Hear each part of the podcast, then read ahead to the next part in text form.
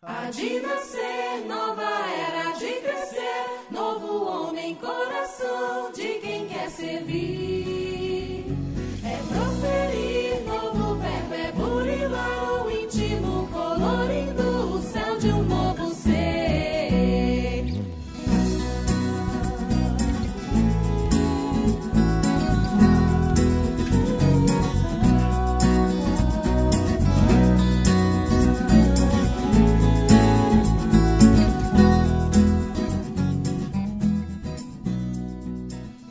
Pessoal, estamos iniciando mais um episódio do Pode Ser. Aqui é Thiago Franklin e o olho humano não verá além do limite de sua capacidade de suportação.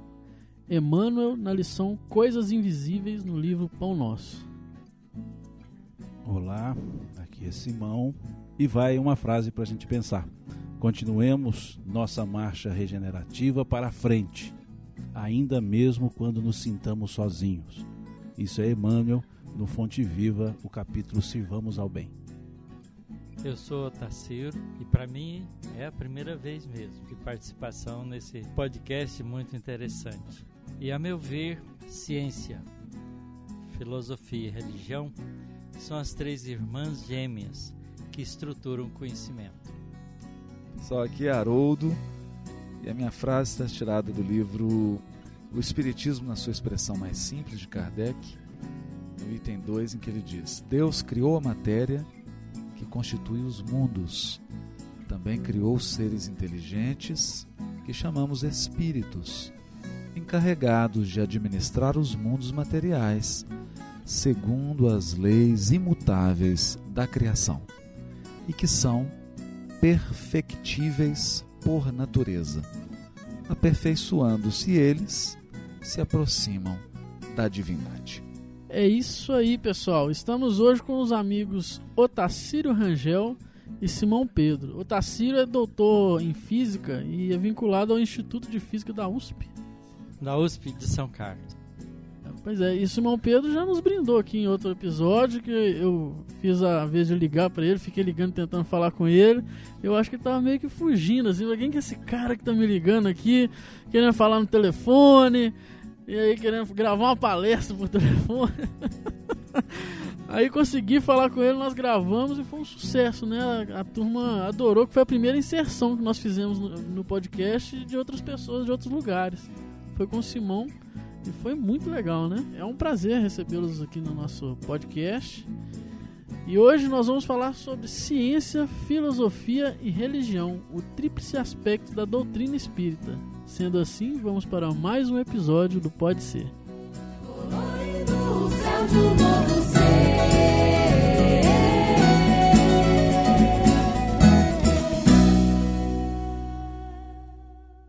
Para alinhar algumas notas acerca da aura humana. Recordemos o que seja irradiação. Na ciência atômica dos tempos modernos. Temos lá em nossas definições como sendo a onda de forças dinâmicas nascida do movimento que provocamos no espaço, cujas emanações se exteriorizam por todos os lados. Todos os corpos emitem ondulações, desde que sofram agitação ou que a produzam. E as ondas respectivas podem ser medidas pelo comprimento que lhes é característico, dependendo esse comprimento do emissor que as difunde. A queda de um grânulo de chumbo sobre a face de um lago estabelecerá ondas diminutas no espelho líquido. Mas a imersão violenta de um calhau de grandes proporções criará ondas enormes.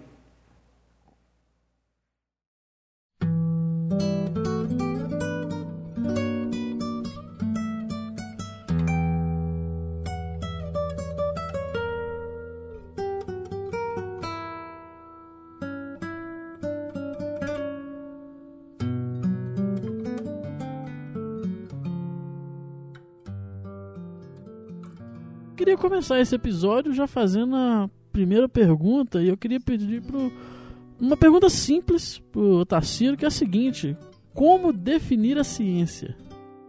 Ah, não é muito difícil.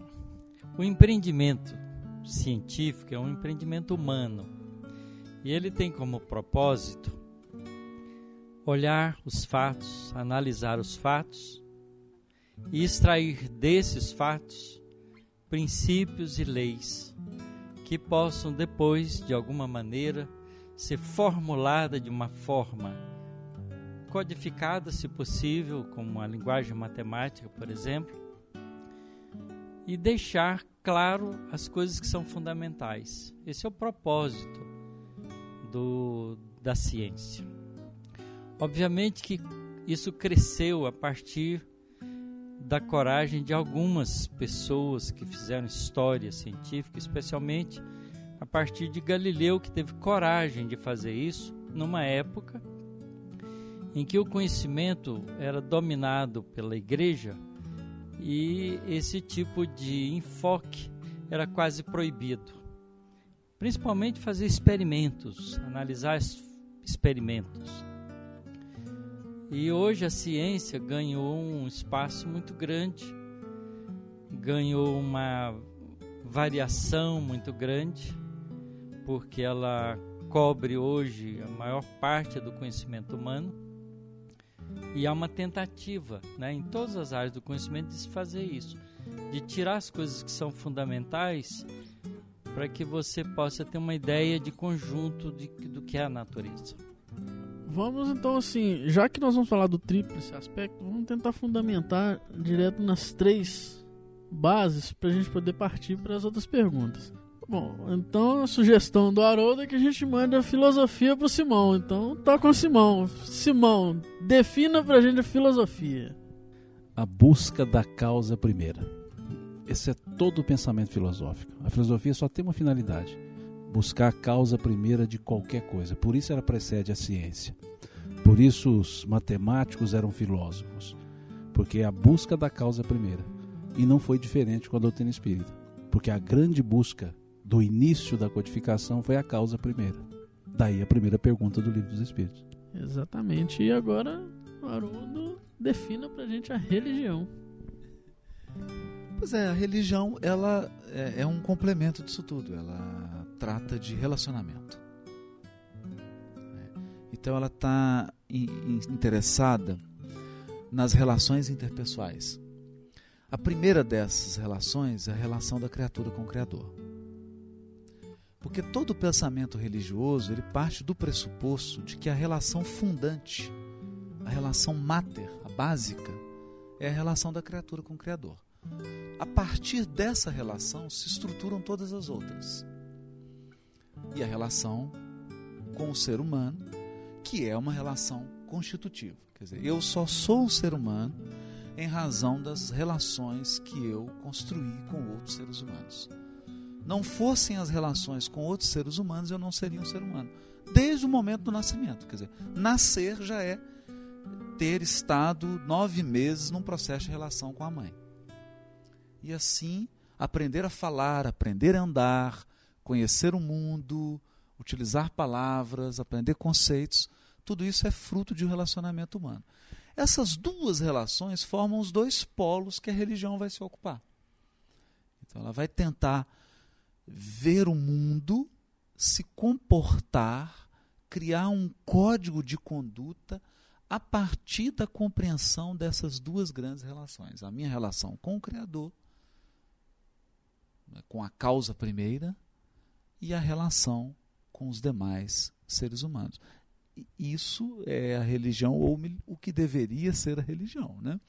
O que ela se tornou Aí eu acho que vale tanto para a ciência, para a filosofia, para a religião. O que se tornou depois que se institucionalizou, depois que se envolveu com aspectos econômicos, políticos, é outra coisa, né? Mas no sentido puro, no sentido original, é isso. E por que que é, então a gente sempre ouve dizer, a gente traz esse tríplice aspecto aí do espiritismo, que é ciência, filosofia e religião. Esse tema é desafiador, né? E é bom que a gente está aqui com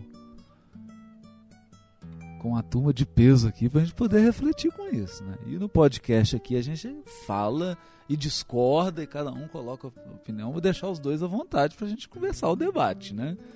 É, eu, eu, acho que vamos começar pelo que não é. Né? é quando a gente fala de tríplice aspecto da doutrina espírita, e é bom porque está aqui o Otacílio, né, Simão, que trabalha no Instituto de Física de São Carlos, que é um, dos mais renomados institutos de pesquisa em física desse país, quando a gente diz que a doutrina tem um tríplice aspecto, que ela tem um aspecto científico, nós não estamos querendo dizer que a doutrina é um instituto de pesquisa experimental. Não é? Porque aí eu acho que seria demais. Dizer, imaginar dentro da doutrina espírita é, esse trabalho científico propriamente dito, que é da experimentação, da manipulação da matéria, em busca de leis universais, em busca de adquirir um conhecimento para controlar a matéria. Eu, eu, acho que não chega tanto. É, quando a gente diz o aspecto filosófico da doutrina, é, também não se imagina que vá se fazer uma construção específica sobre um determinado tema, como tem as escolas filosóficas. Da mesma maneira que a gente não imagina a doutrina como uma religião tradicional do mundo. Então, ela é bem sui generis, ou deveria ser.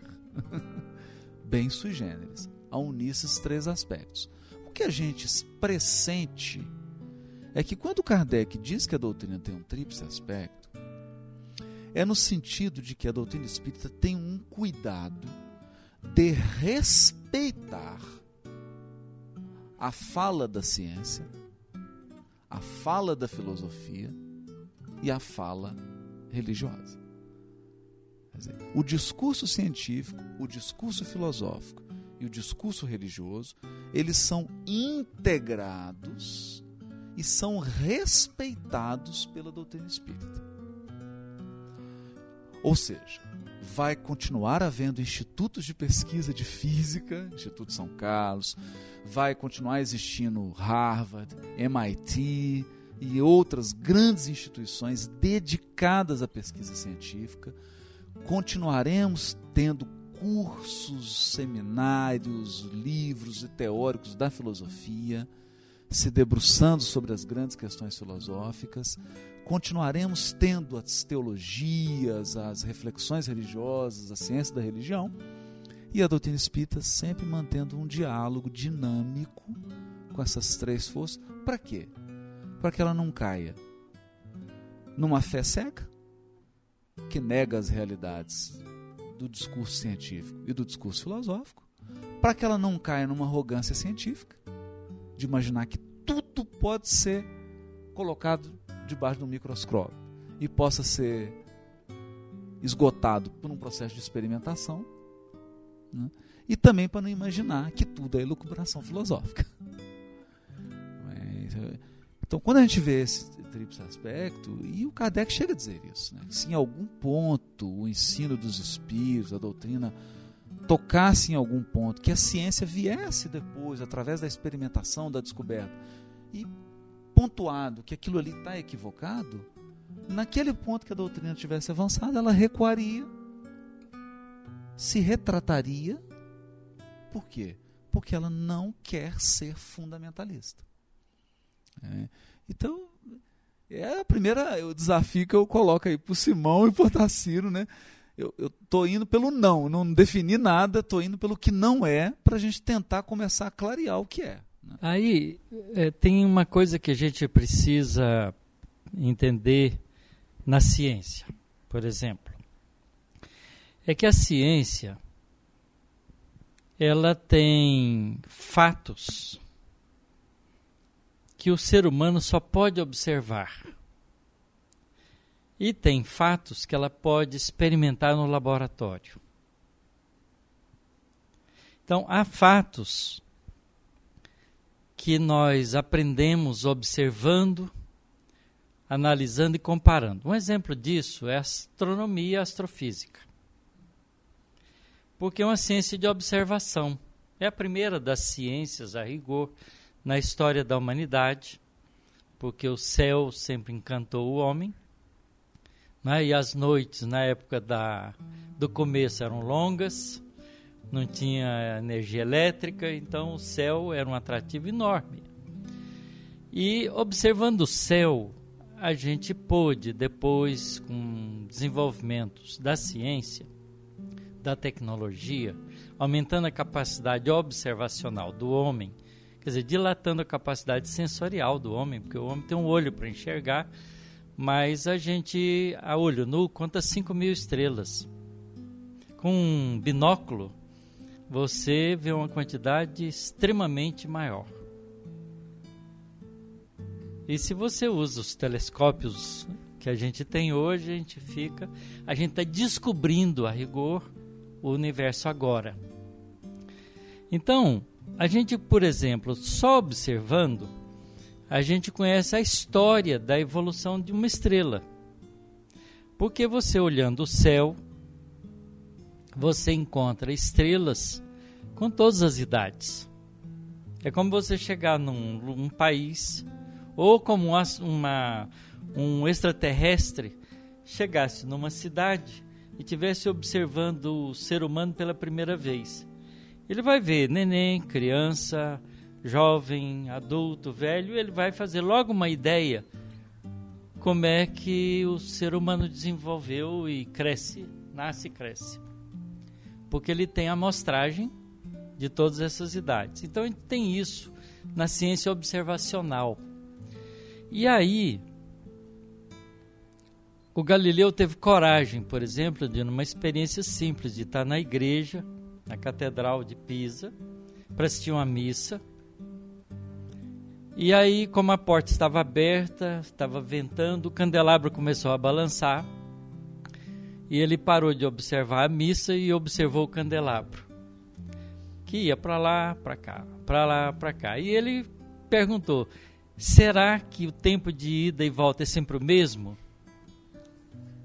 Esse é um questionamento de um fato que está ao alcance.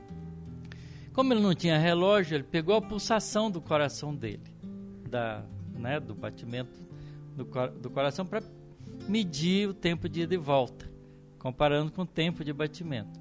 Mas ele estava emocionado, certamente que isso atrapalhou a medida. Ele, ó, claro que não perdeu a missa toda, foi para casa, pegou cordões, cordas, pedra, pendurou e foi analisar o movimento do pêndulo até extrair desse, desse experimento, que você repete a sua vontade, a lei do pêndulo. Tirou um princípio dali Olha, o período do pêndulo depende de tais coisas: comprimento da corda, tamanho do peso ou, a, ou a, o peso do objeto pendurado. Então ele fez uma ciência de laboratório. Então a gente, na verdade, a ciência é uma coisa muito mais ampla. E dentro da doutrina espírita você tem uma ciência de observação, que foi o que Kardec fez com a mediunidade, com o movimento das mesas girantes, e ele pôde extrair dali, fazendo a pergunta inteligente, o que estava por trás daquilo. E pôde repetir algumas dessas experiências, pôde acompanhá-las. E aí, não é, esbarrou na realidade espiritual. A partir daí, começou a construir conhecimento por informação sem ser arrojado demais, porque ele tinha um cuidado. Até que ponto essas informações são verdadeiras? E aí ele usou um critério do, da universalidade dos ensinos dos espíritos. Isto é, os ensinos não podem depender nem do espírito nem do médium. Tem que depender de todos. Então, esse caráter da doutrina espírita é científico, porque é uma ciência de observação. Sobrou nada. é, na verdade, é, nós temos um pensamento muito cartesiano. O nosso pensamento, quando falamos que doutrina espírita é ciência, filosofia e religião, fica como se fosse uma fórmula de ciência mais filosofia mais religião, porque é a forma cartesiana. E nós somos pouco dialéticos. E a doutrina espírita, ciência, filosofia e religião é dialética. É um todo que se mistura. E você não tem uma linha que separa isso é ciência, isso é filosofia, isso é religião. Por quê? Porque as três perguntas são simultâneas. O que é uma pergunta filosófica. Por que é uma pergunta científica. Para que é uma pergunta religiosa. E isso se mistura. Você não tem uma pergunta só o que é. É o que é, porque é e para que é. Na verdade, a ciência tem um pouco de cuidado com o porquê. Ele gosta mais do como. Veja, tá vendo? Esse porquê as coisas acontecem. A gente não sabe. Essa foi uma pergunta que foi feita para o Newton. Quando ele anunciou a lei da gravidade, alguém perguntou, mas por que, que as massas se atraem? Porque elas querem. Foi a resposta dele. Veja. Ele sabia como. Então, a, a, ciência é muito mais preocupada com o como do que com o porquê. E não se separam. Você tem como separar as, as três perguntas? Não tem como. Então, vejam, esse dialetismo é que faz com que Kardec defina uma ciência de características filosóficas e consequências morais. Assim ele definiu a doutrina espírita. É uma ciência de características filosóficas e consequências morais, porque vai além da experimentação e vê a aplicabilidade. E para chegar na experimentação, não parte de uma hipótese, parte de uma observação. Depois de uma hipótese, que vai buscar comprovação no método. E eu, eu entendo que ele busca, ele dá um arcabouço científico porque ele cria o um método. O método é da ciência. O método não é da filosofia. Ele é característico da ciência, ou seja, é uma forma de fazer. Seja dedutivo, seja indutivo, é uma forma. Para a filosofia é apenas um questionamento. Então, esse, ele, o método foi estabelecido. Criou controle? Criou controle. Qual controle? Assim, a, o controle universal da comunicação dos espíritos. É uma forma de controle para que você tenha o objeto e a forma de controlá-lo. E depois disso tudo, a que conclusão que ele chega? Ele chega a uma conclusão há espíritos, mas dessa conclusão ele diz, e por causa disso nós temos que mudar todo o conceito de vida. Então, isso é o dialetismo da ciência, filosofia e religião na doutrina espírita, que não são somadas e não são excludentes entre si elas são dialéticas que ao mesmo tempo que são teses, são antíteses, são sínteses simultaneamente. Por isso é que é difícil quando se tenta definir separando as três. Você trabalha com as três. Ele observa as mesas girantes. Que comentário ele faz quando ele observa as mesas? Primeiro, ele faz um comentário sem observar as mesas. Professor Rivaio, as mesas andam que de estranho há nisso? Se se pode magnetizar uma pessoa, por que não se pode magnetizar um objeto? Mas as mesas respondem às perguntas, elas pensam. Provai-me que as mesas têm cérebros para pensar e nervos para sentir, porque do contrário o que me contas nada mais é do que história para nos fazer dormir em pé. Ou seja, isso e nada é a mesma coisa. Tá bom. Ele foi ver as mesas. Ele escutou as mesas, que era um fenômeno tipológico. Ele viu o movimento sematológico, ele observou as respostas. E aí ele faz um outro comentário. Da mesma forma que ele diz sobre o dormir em pé, ele diz: Enquanto todos se divertiam com aparentes futilidades, eu entrevia naqueles fenômenos a manifestação de uma lei da natureza que a humanidade sequer sonhou conhecer. e me propus a estudá-las. E quando ele estuda, que conclusão ele chega? É o primeiro capítulo do livro dos médiuns. Há espíritos. E a partir daí concluiu-se que nós somos os espíritos e que nós somos imortais. E daí surgiu o poder moralizador da doutrina espírita, que é religioso, que é justamente a imortalidade da alma. Então, como que você vai separar isso? Não tem. Pois é, mas aí fica aquela perguntinha ali. E por que, que a ciência da época, a academia de ciência da época, não reconheceu esse estudo dele? E não reconhece ainda. não é? A ciência, como ciência, ainda tem essa dificuldade. Mas eu, eu entendo isso como um processo de amadurecimento lento. A ciência vai esbarrar e vai continuar esbarrando com fatos que fogem do controle experimental. É que o, a ciência do controle experimental cresceu muito mais rápido do que a ciência de observação. E há uma fixação nisso. Você veja, por exemplo, a psicologia teve essa dificuldade, ela não era considerada ciência porque você não podia controlar experimentos. O que você extraía de experimentação com pessoas ou com animais não podia ser generalizado e tirado dali leis. Então ela ficou como uma ciência mais empírica do que propriamente uma ciência de metodologia né, que pudesse ser repetido experimentos. E, e os experimentos feitos com o ser humano, e aí entra mais com o mundo espiritual, não é de controle do experimentador. Então, há uma, um, uma, uma dificuldade ainda do cientista de colocar na sua no seu desejo de investigação investigar fatos que ele não tem controle. Então, isso eu acho que é um processo de amadurecimento. Mas vai chegar um momento em que a ciência não vai poder se negar a fazer mais isso. Porque os fatos vão aparecendo. Esses fenômenos que o Kardec observou, eles continuam. Não é? Eles são de interesse. Mas do, por outro lado, a ciência ganhou uma coisa fantástica, porque ela deixou de ser um exercício do cientista que gosta de saber para ser uma profissão. Hoje ciência, o cientista é um profissional da ciência. E há todo um processo de supervalorização da ciência que tem o paradigma da matéria que há uma verdadeira corrida de disputa de posição, não é?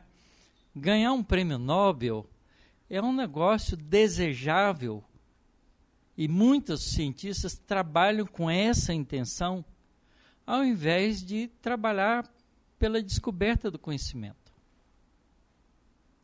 Então, nesse sentido, a gente é imediatista. O cientista Não, ainda é imediatista. E, e, sem tocar, né, sem tocar nas questões geopolíticas, de poder, da ciência utilizada para armamento, para domínio, para conferir domínio estatal, sem falar nas questões econômicas, quer dizer, da ciência a serviço de laboratórios, da ciência a serviço de indústrias tecnológicas, que virou um grande filão. Um, um grande negócio. Então a ciência é. virou um grande business. É, né? exatamente. É, não interessa pesquisar algo que não vá gerar receita. Não é? Então, é, essa profissionalização da ciência, é, não há espaço mais para Galileu. Né? Não. Esse homem é. apaixonado pelo conhecimento, que faz pelo conhecimento, ele não tem lugar. Né? Então, é, é, isso é, um, é, uma consequência do desenvolvimento científico. Porque com, a, com o desenvolvimento científico, com descoberta de leis e controle de experimentos, você inventa tecnologia. E a tecnologia tem uma praticidade que gera um interesse econômico imediato. Né? Vocês vejam, por exemplo, um indivíduo que inventou o transistor, eu nem me lembro o nome dele, ganhou o prêmio Nobel, mas achava, e anunciou isso claramente, que havia uma inferioridade genética em raças. Quer dizer, era um sujeito profundamente preconceituoso. Então, a, a, gente valorizou um lado da pessoa, esquecendo do lado integral do homem. Aliás, a gente fez isso no Brasil, né, com Pelé. O Pelé, como é um rei do futebol, ele é rei de tudo. Pode até falar bobagem, não é? Falou bobagem, né? E todo mundo caiu em cima dele com isso, mas como ele ficou quieto, esqueceram. Porque ele continua o rei do futebol no Brasil e no mundo. Então há ainda esse tipo de problema dentro da ciência. O, a ciência é feita pelo cientista. E o cientista é um homem, é uma mulher, cheio ainda dos interesses imediatos. Mas por isso, as coisas que mexem com a estrutura de mudança comportamental não é desejável todas as tentativas que têm sido feitas em universidades de pesquisas com esse tipo de coisa, nasce, cresce por algum momento em cima de alguns valores pessoais e morrem com ele. Quer dizer, não, há, não faz escola ainda. Mas não vai ter jeito. Os, os, os americanos, por exemplo, investigam muito a a telepatia. E qual o propósito disso? Fazer espionagem. Então é complicado, né? Há um lado ainda da, da, da pesquisa com valores humanos que é perigosa. E até é bom que ela não seja feita por enquanto. Pois é, isso que eu ia perguntar. Eu fiquei pensando, e se hoje com toda a tecnologia, com na época de Kardec você mandar uma carta era uma dificuldade, né? E hoje com toda a tecnologia que nós temos de internet, câmeras, e se é, o processo do descobrimento da doutrina espírita acontecesse hoje, por exemplo? Com toda a ciência, com todos os mecanismos da ciência que nós temos disponível. O que, que você acha, por exemplo, que você acha que ela teria um respaldo maior? Eu acho que não, ela nasceu na hora certa. A isso eu tenho certeza absoluta. Ela foi planejada de lá para cá. Porque nós, o nosso momento é um momento diferente do momento de Kardec. A ciência, na época de Kardec, em algumas áreas, parecia resolvida. A área da física parecia resolvida. O que, é que nós vamos fazer agora? Não é? A mecânica estava estabelecida, o eletromagnetismo estava estabelecido, a gente conhecia tudo. Até que as experiências com a matéria radiante, com a invenção do tubo, né, de, de com, de um espírita que não foi ouvido nas experimentações científicas.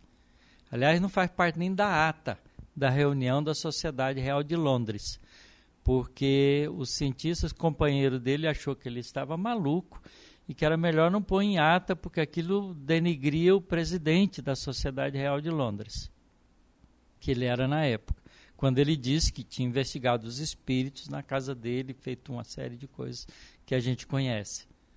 Então, é, é, o momento foi o momento certo, porque era o momento em que o positivismo tomava conta, a igreja não tinha muita influência mais, e essa liberdade por conhecimentos novos era importante.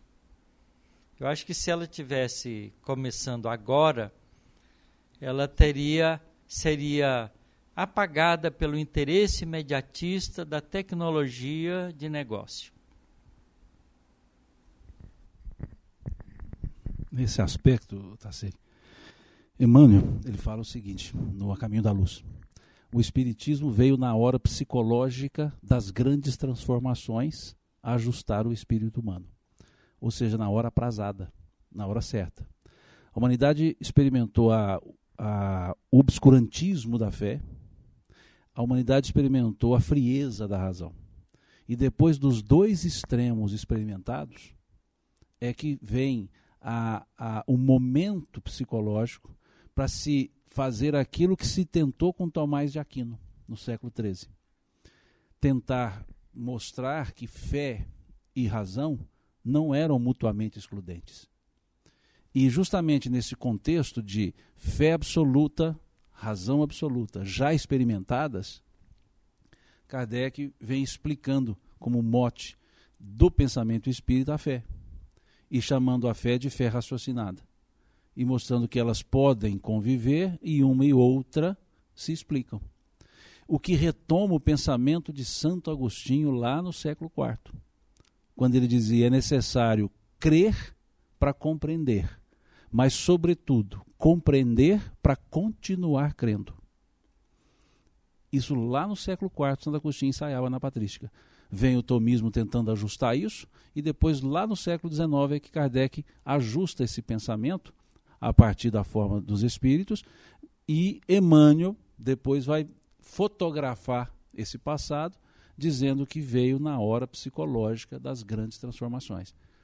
E estávamos com transformações que começaram no século, século XVI, desde o do, do pensamento em si até a ciência positivista lá no século XIX aquela ideia da ciência que você ponderou, por que, que não se busca ainda o lado é, metafísico? Se você observar a academia, ela provoca isso. Quando eu digo academia, as universidades. O Tacílio é doutor em física, orientador de, de cursos, de, de, graduando, de, de graduandos, de mestrandos, de doutorandos. Nós temos dois tipos de pesquisas: a pesquisa qualitativa e a pesquisa quantitativa. Pergunta quantas são qualitativas. Em cada 100, duas você tem de qualitativas. Por que, que é, qual é a pesquisa qualitativa? É de observação. Ah, não, essa só se aplica ao campo das ciências humanas. Tá bom que já chamam de ciências humanas. Aplica às ciências humanas, não se aplica às ciências exatas. O que é o, o, quantitativo? É o mensurável, é o que trabalha com, com tabulações estatísticas, que tem os, as, as, as fórmulas de validação. Então, o, o que pode redundar em tecnologia. E leva a esses aspectos. Né? Então, quando você vê na área da educação pessoas apresentarem para dissertações de mestrados ou teses de doutorados pesquisas quantitativas, seria um contrassenso mas são obrigados a irem para pesquisas quantitativas, porque os orientadores foram trabalhados e instruídos na quantitativização da pesquisa. E aí você tira o lado da qualidade.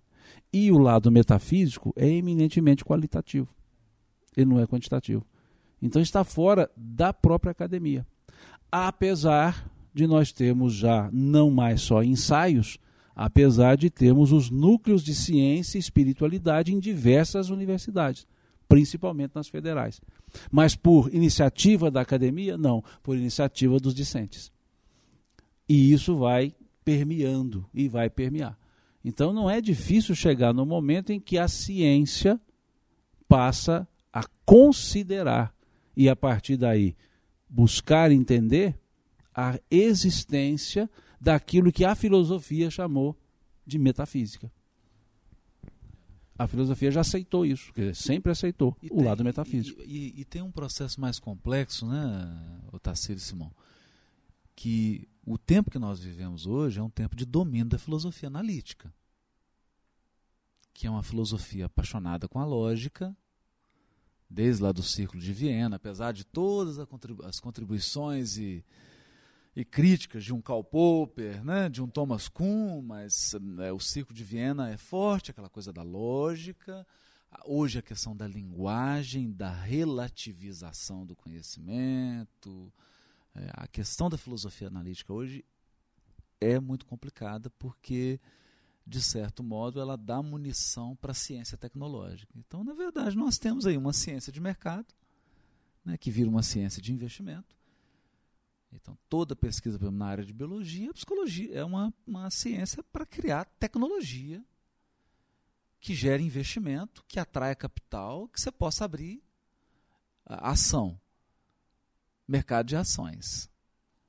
Né? Então a gente percebe os grandes investimentos, investimentos de maior retorno, são investimentos, por exemplo, em biotecnologia. É? Os maiores investimentos de capital, é, de abertura em bolsa, junta com a filosofia analítica, né, que vem muito sofisticada, com um arcabouço matemático. É um outro tempo também. Não é? E a epistemologia. Então aí, aí eu acho interessante porque a epistemologia está fazendo o papel, hoje, o papel crítico que o filósofo antigo e o cientista antigo fazia. Né? De observar assim, aonde vai parar esse conhecimento. Né? Quer dizer, qual o fundamento desse conhecimento e dessa filosofia humana? Aí você pega lá desde um Foucault, que começa a falar saberes qualificados, saberes desqualificados. Né? Porque tem conhecimento, a gente sabe que ele chama de saberes, que é desqualificado pela academia, pelo sistema. Né? Sabe-se que tem, às vezes de uma forma até hipócrita, porque, por exemplo, os índios possuem saberes de plantas medicinais na Amazônia que são absurdos, de incríveis, e há indústrias farmacêuticas roubando esse conhecimento e fazendo pesquisa aí de, debaixo do nosso nariz e criticando a ignorância do índio. Né? Então é preferível você contar uma historinha de que o índio é ignorante, mas mandar pesquisadores lá para as tribos para poder sugar o conhecimento, os saberes que eles têm sobre plantas medicinais e transformar isso em medicamentos altamente rentáveis. Então tem esse lado também negro do homem, né? Da, do, das, do cientista e do filósofo. Tem uma filosofia negativista, materialista, que é alguns aspectos da filosofia analítica, que cai numa lógica vazia. É, então nós temos hoje problemas mais sérios. assim. Eu acho que nós temos grandes desafios hoje. É, não é? E, a par disso, as religiões num processo de transformação intenso. Quer dizer, é um mundo em transição São religiões mais sociológicas do que religiosas. Porque hoje se busca mais a religião aplicada às realidades sociais do que reflexão à realidade existencial, que é o aspecto profundo da religião, que ele não se dissocia da filosofia, que é justamente a reflexão sobre a existência. A filosofia busca a reflexão sobre a essência, mas a, a religião vai trabalhar a essência na existência. E as religiões passaram a ser sociológicas quando não econômicas. Né? É, e, porque é o outro aspecto, surge a teologia da prosperidade, a partir do valor monetário, e que não é o foco das religiões. Aquele aspecto é, metafísico da filosofia que deu espaço para a religião aquele aspecto é, transcendental da religião que abriu espaço para a filosofia. Eles vão desaparecendo hoje, porque a reflexão, aí o Haroldo colocou bem, a matriz epistemológica, ela mudou. A matriz epistemológica no passado era religiosa, era filosófica, religiosa, científica. Então nós já nascemos numa matriz científica. Então a nossa base epistemológica, a nossa base de conhecimento é dessa esse tipo de ciência. E aí nos faz sair do raciocínio religioso. Quando nós olhamos é, Platão e Agostinho trabalhando com as, a dupla realidade, a, a episteme em Platão e a doxa também em Platão, a episteme, ou seja, o conhecimento no mundo o sentido no outro mundo, o mundo das ideias, o mundo dos sentidos, quer dizer, o mundo da episteme e o mundo da doxa. Mas vemos a mesma coisa em Santo Agostinho, a cidade dos homens e a cidade de Deus, trabalhando como uma matriz existencial, a matriz espiritual. O que era a cidade dos homens? A cópia da cidade de Deus. O que era o mundo dos sentidos? Uma cópia mal feita do mundo das ideias. Então isso permeava. E as religiões escolheram só um deles, ou seja, escolheu só o mundo do sentido, o mundo das ideias e o mundo e a cidade de Deus. E a doutrina espírita veio mostrar que o mundo das ideias e o mundo dos sentidos, que é a questão 84 do Livro dos Espíritos, vai justamente mostrar que o, o intelecto e a moralidade que você aprende na espiritualidade e aplica na materialidade, ou seja, é do mundo da episteme e é tem que ser aplicado na doxa, por isso a, a questão 132, ou seja, temos que encarnar, porque é aqui que eu aplico a episteme, ou seja, a, o conhecimento da moral torna-se a moral aplicável. Por isso a doutrina espírita vai resgatando tudo isso de novo. E vai dizer que o, o intelecto precede a moral, mas, a, mas a moral não sucede do intelecto. Mas não se chega à moral senão pelo intelecto. Mostrando essa realidade de volta. Sem descartar a ciência? Sem descartar a ciência. Porque ele nasce no bojo da, da, da ciência positivista ainda. E aí até podemos dizer que os métodos adotados por Kardec, ele não era positivista, mas a forma apresentada por ele é caracteristicamente positivista. A, a estrutura que ele põe, a preocupação em repetir, quando você pega o Albas Póstumas e ele coloca lá, né, a única coisa capaz de travar a marcha do espiritismo é a falta de unidade. E para assegurar isso, se não no presente, pelo menos no futuro, temos o cuidado de, de apresentar nossas ideias de tal forma que a contradição não possa surgir. Isso é positivista. É você tentar ir ao extremo, fazer várias vezes, várias vezes, para não deixar dúvida. Agora, ele não era positivista, mas a, o, o processo se deu no contexto, numa matriz epistemológica que era positivista. E isso foi bom, porque é um paradoxo do positivismo materialismo você codificar uma espiritualidade, mas é justamente no paradoxo que você tem a realidade, que você tem a comprovação. Então isso é perfeito, a, a, a, essa, essa, essa junção né, que, que a doutrina espírita criou. Ela não botou num liquidificador e bateu ciência, filosofia e religião. Ela só não dividiu o que é uma, o que é outra, o que é outra e deixou que as três se ajustassem num processo de mistura, mas não de liquidificação. E o momento que isso ocorreu foi o ideal. Por isso é que eu acho em relação à pergunta que você fez, que não era o momento, não era agora. Que agora seria mais difícil. Né?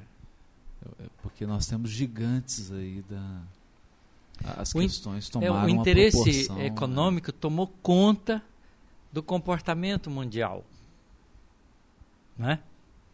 Ela tomou conta do comportamento mundial. Eu penso que em qualquer processo de transição para o mundo melhor, a reformulação disso é de fundamental importância. E se a gente não conseguir líderes nessa área que fomenta essa ideia, a gente vai atrasando a transição, a modificação. Pois é, nós recebemos uma pergunta aqui e eu acho que ela vem bem a calhar com o que você está dizendo é, é o seguinte: se estamos vivendo essa crise existencial das matrizes que compõem o Espiritismo, como a doutrina espírita então pode contribuir para o soerguimento deste tripé, no e para o mundo? Porque realmente a gente está vendo que está uma coisa que está entravada, né?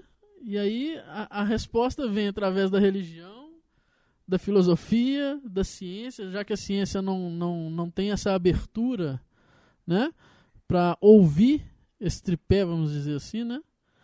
Como é que a gente consegue desenrolar essa, esse novelo, vamos dizer assim? É, por, sabe por quê? Porque a gente reencarna. Eu acho que a resposta está nisso. Há uma fala de Kardec no Evangelho segundo o Espiritismo, onde ele fala do senso de maturidade moral. Quando ele compara o fato de que você encontra pessoas idosas com conhecimento, às vezes com estrutura de né, acadêmica, que não compreende a doutrina, ou doutrina espírita e jovens compreendem. Então, a razão, o que, que, que vem a ser esse conceito de maturidade do senso moral? Né? Eu entendo ele, eu, essa é, era uma coisa que eu queria entrar com mais profundidade e pensei muito nisso. E acho que fiz um modelo para mim que me satisfaz, que é o fato de que nós sendo espíritos que já temos uma sequência reencarnatória muito larga, muito grande, nós vamos quando passamos para o mundo espiritual, não esquecendo ou aprendendo, reforçando lá que a gente é espírito. E à medida que a gente vai voltando para a reencarnação, para o processo da vida material, essas, essa, essa conceituação na nossa realidade intrínseca é forte. O Kardec analisa isso muito bem no Céu e Inferno. Ele diz que apesar da doutrina espírita, as ideias espiritualistas, ideias espirituais vão nascer, crescer no meio da humanidade. E é curioso, aqui no Brasil fizeram uma, uma pesquisa né, de pensamentos religiosos junto com os jovens. E fizeram perguntas do tipo: Você acredita na reencarnação? Você acredita que quando a gente morre, a gente continua vivendo de alguma maneira? Você acha que as pessoas que morreram continuam de alguma maneira interagindo com você? Perguntas desse tipo que a gente na doutrina espírita sabe de cara, não é? E a resposta dos jovens foi, foi muito interessante. 80% dos jovens entrevistados acreditavam nisso. E só 5% eram espírita. Aí você fica perguntando, da onde vem essa conceituação no sujeito comum? Quem é o sujeito comum? Que não teve a oportunidade de nascer num lar espírita ou esbarrar com a doutrina espírita desde cedo. É o espírito que está reencarnando com esse conhecimento da realidade espiritual, senso de maturidade moral é a gente estar tá no corpo e de alguma maneira tá dentro da gente que a realidade espiritual é existente em nós. E aí, quando um indivíduo desse tem coragem de pegar uma obra espírita e ler, fala: é isso mesmo, eu pensava assim antes. A pergunta que foi feita: como que o Espiritismo pode ajudar nisso tudo? Questão 798 e 799 do Livro dos Espíritos. O Espiritismo tornar-se a crença comum ou ficará sendo partilhado como crença apenas por algumas pessoas? Certamente que se tornará crença geral. Veja que eles não disseram crença única. Crença geral. Que é o que o Tassiro colocou. A pessoa não é espírita, mas tem um pensamento espírita. Porque é da realidade isso. Então, Kardec nunca, os espíritos nunca disseram a Kardec que seria crença, com, crença única. Crença comum. Veja, crença geral. A pergunta foi: será crença comum? Comum, ou seja, do dia a dia, e ele disse: tornar, se tornará crença geral e marcará a nova era da história da humanidade, porque está na natureza. Veja que o Tarcísio dá, dá o exemplo da, da pesquisa. Está na natureza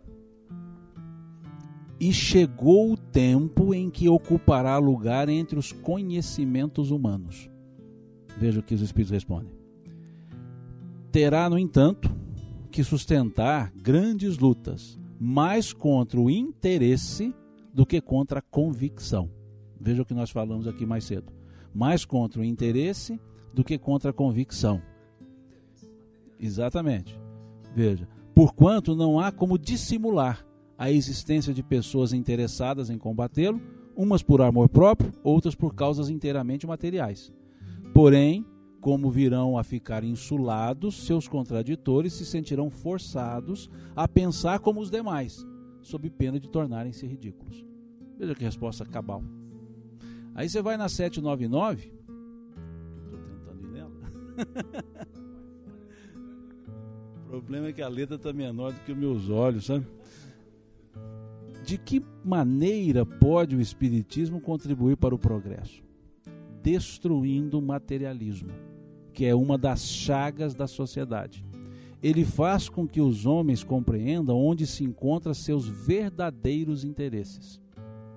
Deixando a vida futura de estar velada pela dúvida, o homem perceberá melhor que, por meio do presente, lhe é dado preparar o seu próprio futuro. abolindo os prejuízos de seitas, castas e cores, ensina aos homens a grande solidariedade que é usar de unir como irmãos. Depois falam que Kardec era racista. Os próprios espíritos estão mostrando claramente, derrubando tudo isso.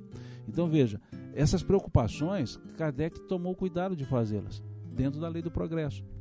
Né? Justamente por quê? Porque essa é a ideia dos espíritos. A doutrina espírita não é dos espíritas. A doutrina espírita é da humanidade. Feita por eles, digamos assim, ela é para a humanidade. Ela é para a humanidade, ela não é para os espíritas unicamente. É para a humanidade. Por quê? Porque ela é parte dos conhecimentos humanos. E chegou a hora dele tomar o seu lugar, como diz os Espíritos na 798, tomar o seu lugar na, na, na, no, nos conhecimentos humanos. Quando eu era menino, eu falava como menino, me vestia como menino, eu me alimentava como menino. Agora que sou um adulto, eu falo. O que está acontecendo é o seguinte: os espíritos que estão encarnando na Terra atingiram um nível de maturidade intelectual, espiritual e moral em que ele não consegue mais comer como uma criança, se vestir como uma criança, se comportar como uma criança. Ele começa a trazer dentro dele uma, a ideia inata de tantas idas e vindas ao mundo espiritual. Vai, reencarna, vai, reencarna. Agora ele fala: peraí, eu já conheço esse negócio. Não, isso não. Ele já começa a ter uma maturidade, por isso que é dos espíritos. A gente imagina que é só o espírito sem corpo. Não, a doutrina espírita é dos espíritos, dos que estão encarnados e dos que estão desencarnados. Porque ela se torna uma sensibilidade, é uma forma de olhar. Né? E a gente percebe isso hoje. Vídeo no YouTube a criancinha de dois anos de idade falando: Mamãe, mas eu vou comer o animalzinho? Ele está morto? Aí a mãe fala: Tá, filhinho, está morto. E vou comer ele, mamãe. né? Quer dizer, é o senso moral da criança. Né? É o senso moral. A gente vê aí desenhos, filmes abordando reencarnação, abordando a questão de que o corpo é, é uma veste. Essa temática até em piada, eu digo que até em stand-up já espiritualizou, né? Que já tem piada com reencarnação, piada com Maurício espírito. Souza já fazia isso no, na, na, revista da Turma da Mônica, não, não. da Turma do Penadinho. né? o, a Turma do Penadinho eram todos desencarnados. E aí, o, um, uma das histórias, o, o, o, o, o Penadinho, a pessoa chega perto dele, aquele, aquele, o, o Frank, chega nele e, fala, e dá um susto no penadinho. O que, que ele fala? Quase reencarnei de susto. Porque ele já estava desencarnado. Então, isso já está lá na história de Maurício de Souza há muito tempo ele já colocava isso. Porque é, é, é o que? É crença comum, é geral, é intrínseco. Né? É intrínseco. Né?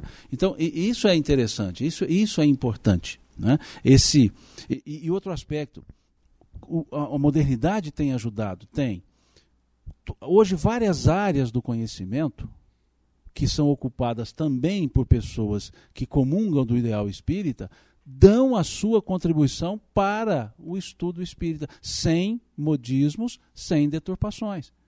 Você tem a área da saúde, quantas contribuições se tem? Você tem a área da ciência, você tem a área jurídica, refletindo sobre o, a, a, o que é o, o real valor você tem a área da educação, quantos tratados educacionais pelo prisma da espiritualidade, pelo prisma espírita nós temos? Quantas práticas educacionais nós já temos hoje, adotando os princípios, não, não as, as, as, os métodos, mas o princípio da existência, pré-existência, pós-existência. Quantas escolas nós já temos a, a, a, aqui, aqui, né? Lá em Minas, porque estamos em Goiânia, estou tão acostumado a falar aqui em Minas. Ah, lá em Sacramento, por exemplo, um trabalho notável que eles têm de educação. Né? E nos outros eh, institutos, trabalhos feitos por institutos de pedagogia voltadas né, para o pensamento espírita, que hoje colocam pedagogia espírita, até um tempo era espírita pedagogo, hoje já é um, pedagogo espírita, já mudou o conceito, já foi para frente. Então, isso é um, um progresso, isso é o permear do pensamento espírita sem mudar a instituição religiosa de ninguém. Isso é importante até para a gente falar para os jovens que ouvem o nosso podcast, né? que é, muitos estão adentrando as academias agora e pensar bem assim, o que, que eu vou fazer com o conhecimento que eu vou adquirir e o conhecimento que eu já tenho da doutrina espírita, né? Eu tô falando isso porque eu tô começando um curso de cinema agora e eu tomei um susto na hora que eu cheguei na sala e na apresentação, menininho lá de 17 anos. Não, eu vou fazer cinema porque eu, dentro da casa espírita eu comecei a, a estudar o cinema, a gente fez um curta-metragem e eu quero fazer cinema espírita. Eu tomei um susto, falei, como é que eu vou me apresentar agora? o Júlio viu isso Olha, lá. Susto foi quando eu vi uma criança de 8 anos em Sacramento dando uma aula sobre fluidos, porque aprendeu lá na escola. Isso aqui me assustou na época. Veja, 8 anos. Não, pois é, mas é, eu falo é porque a gente vê o jovem é, entrando. Eu falo porque, por exemplo, eu trabalhei num, num jornal, já falei isso aqui várias vezes, aonde a gente via assim, os jornalistas, as pessoas que estão ali no, né, na cabeça, ali, vamos dizer, escrevendo as matérias dos jornais, muitos são espíritas. Mas não se declaram, não, nem um pro outro, não pro lado, companheiro do lado, assim, não se declaram que são espíritas, com medo de alguma coisa.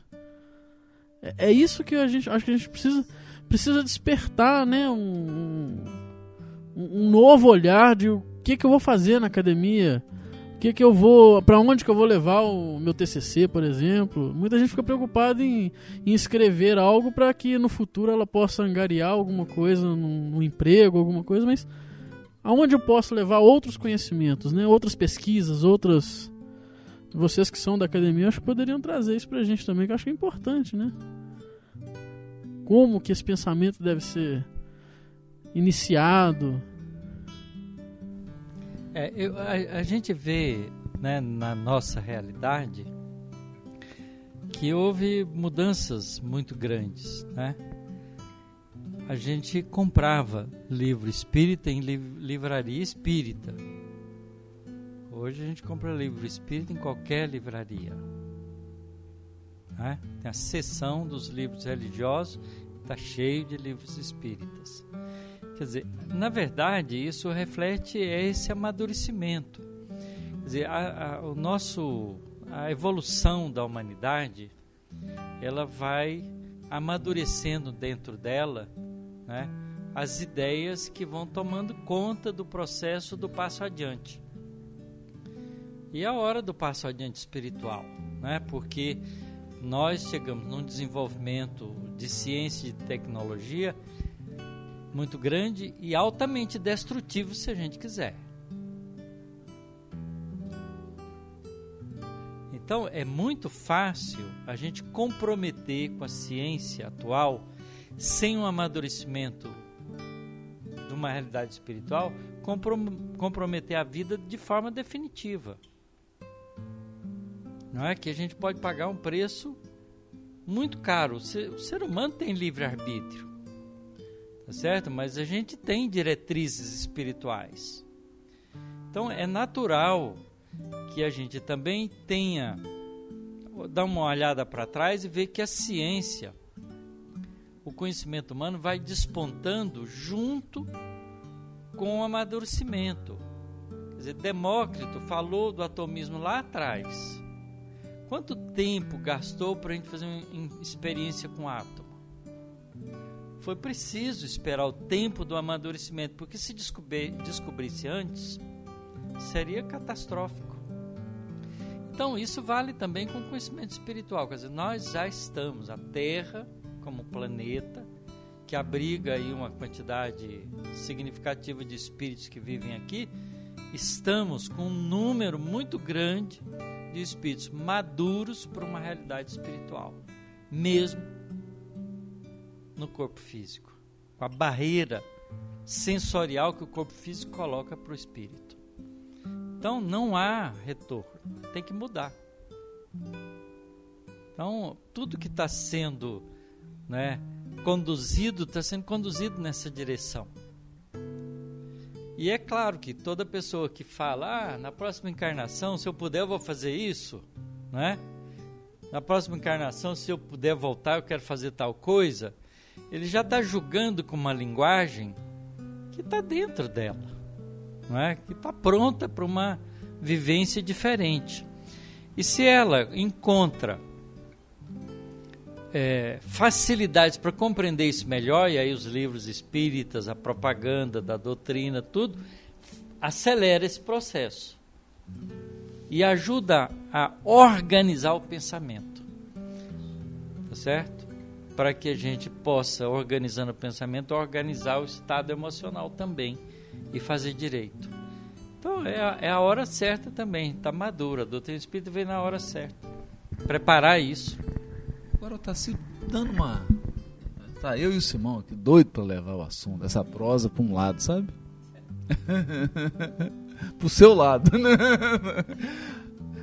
é o seguinte, a gente tem visto hoje na física né, e na biologia, né, que são aí as duas ciências que estão na ponta desse processo aí de inovação e tudo, né? É, uma sofisticação matemática tão absurda é? e você começa a ter muita especulação teórica. Ou seja, então, se eu antes com Galileu eu tinha uma ciência que era absolutamente casada com a experimentação ou com a observação, hoje você tem também a possibilidade de uma ciência puramente especulativa, quer dizer, teoria matemática, equação, resolução de problemas e formulação de teorias. Você que está é, nisso, porque o que a gente percebe é que às vezes o movimento espírita, algumas pessoas absorvem isso de uma maneira um pouco ingênua. Né? Então, é, eu digo porque na área do direito, eu disse, se você colocar dois juízes numa sala, você sai com quatro teorias. Não é? Se colocar dois juízes mais dois advogados, é no mínimo dez teorias. Porque o direito ele lida é, com uma certa facilidade com várias teses. Né? Todo processo, alguém apresenta uma tese, vem o, o requerido e faz a sua contestação. Ele vai rebater aquelas ideias. Então, querendo ou não, o profissional é treinado a pensar de uma maneira dialética. Ele tem que lidar com essas possibilidades eh, ali e fazer a sua síntese e chegar a um resultado no processo. Estou dando um exemplo de uma área do conhecimento que eu posso falar com um pouquinho mais de intimidade.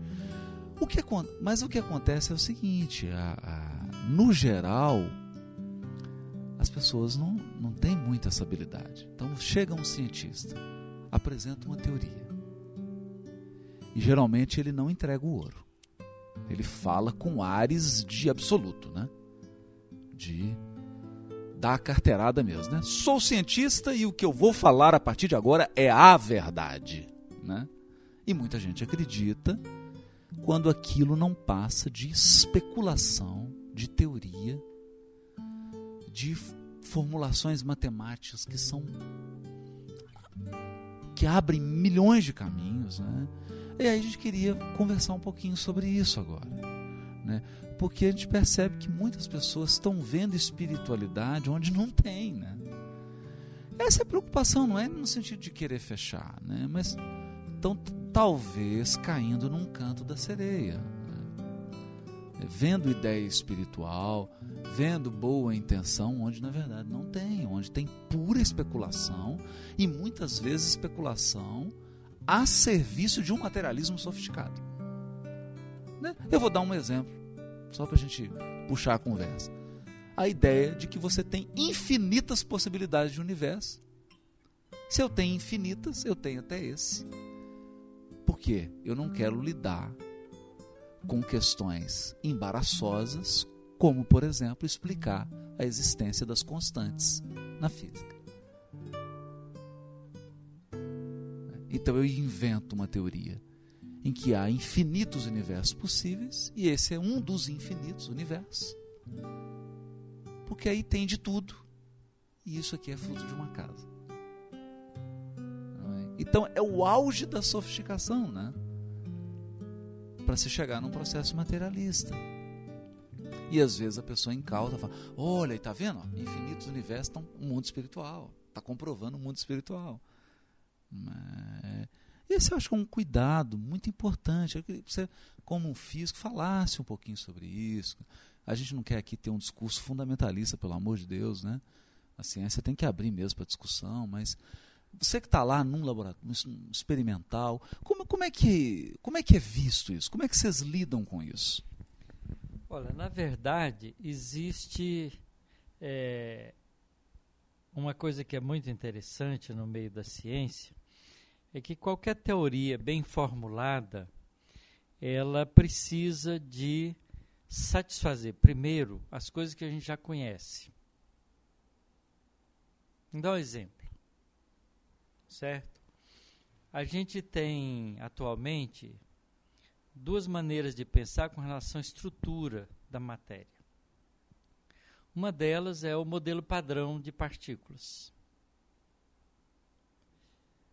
que consegue explicar, não é? Ele estava aberto até pouco tempo, porque tinha uma coisa postulada, que era o tal do bóson de Higgs, porque faltava explicar como é que as interações, né, explicava a, a, o aparecimento de matéria,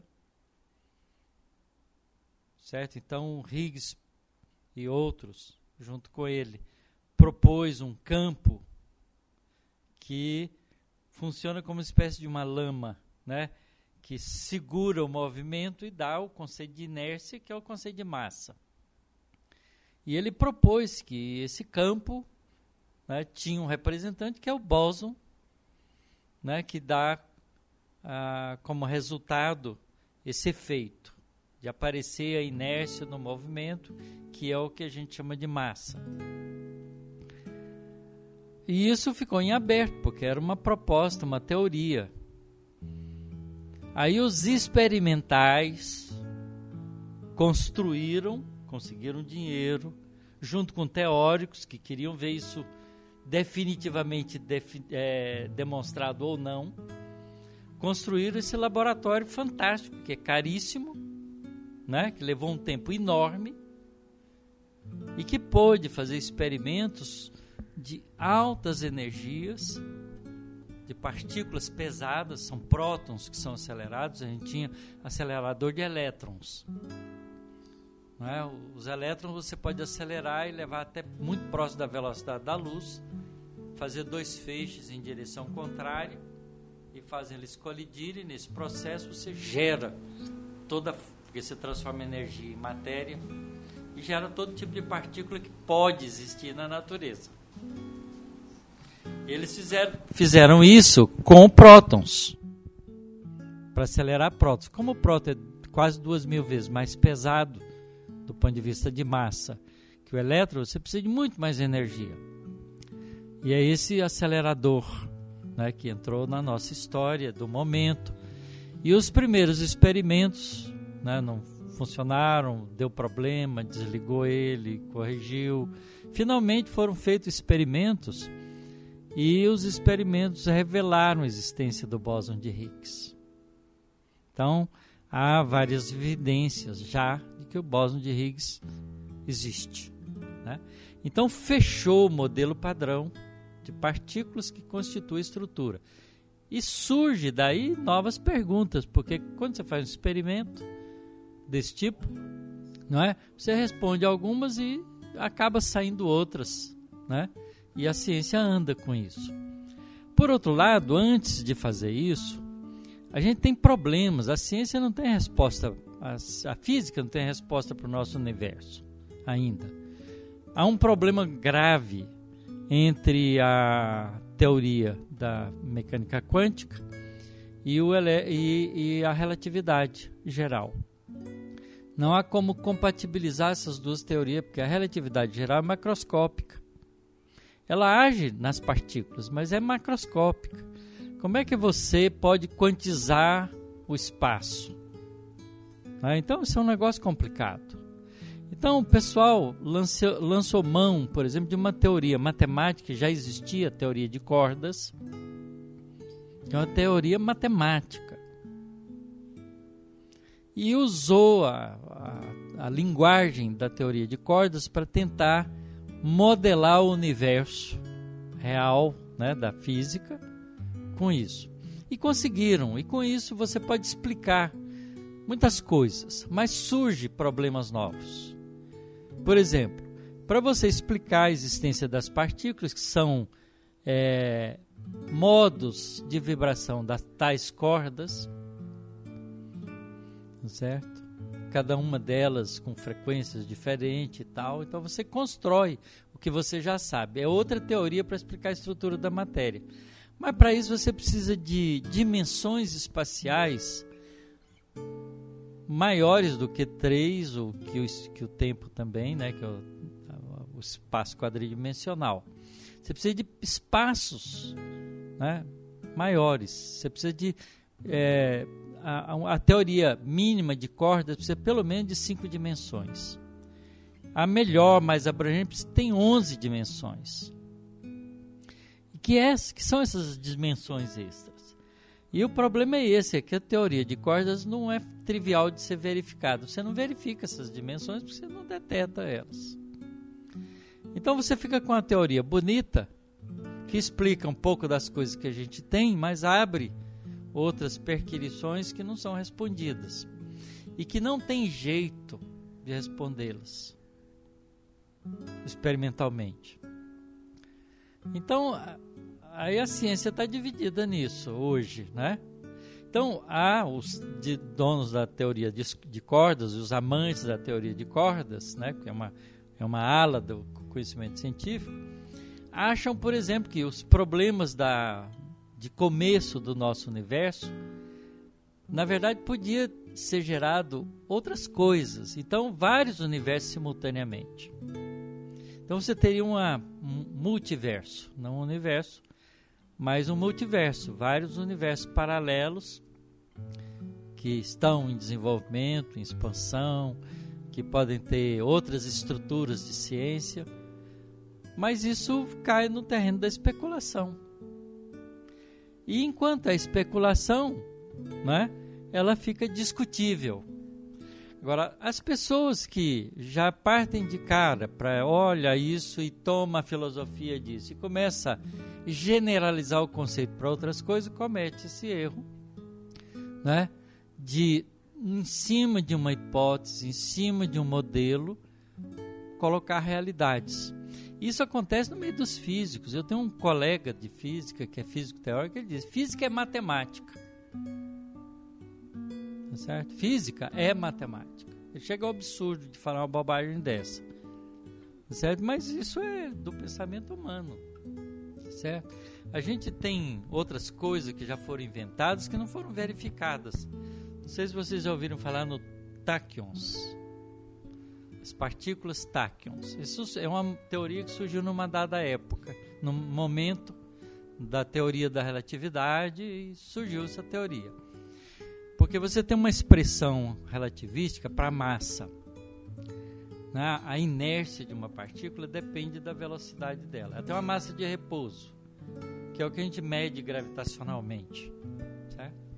Então, a massa de qualquer partícula é m zero a massa de repouso, vezes uma expressão matemática que envolve a velocidade, ra, é, dividido por raiz de 1 menos V2 sobre C2. V2, V é a velocidade, C é a velocidade da luz, que é limite na teoria da relatividade. Nenhuma partícula viaja com velocidade superior da luz. Isso é postulado da teoria da relatividade.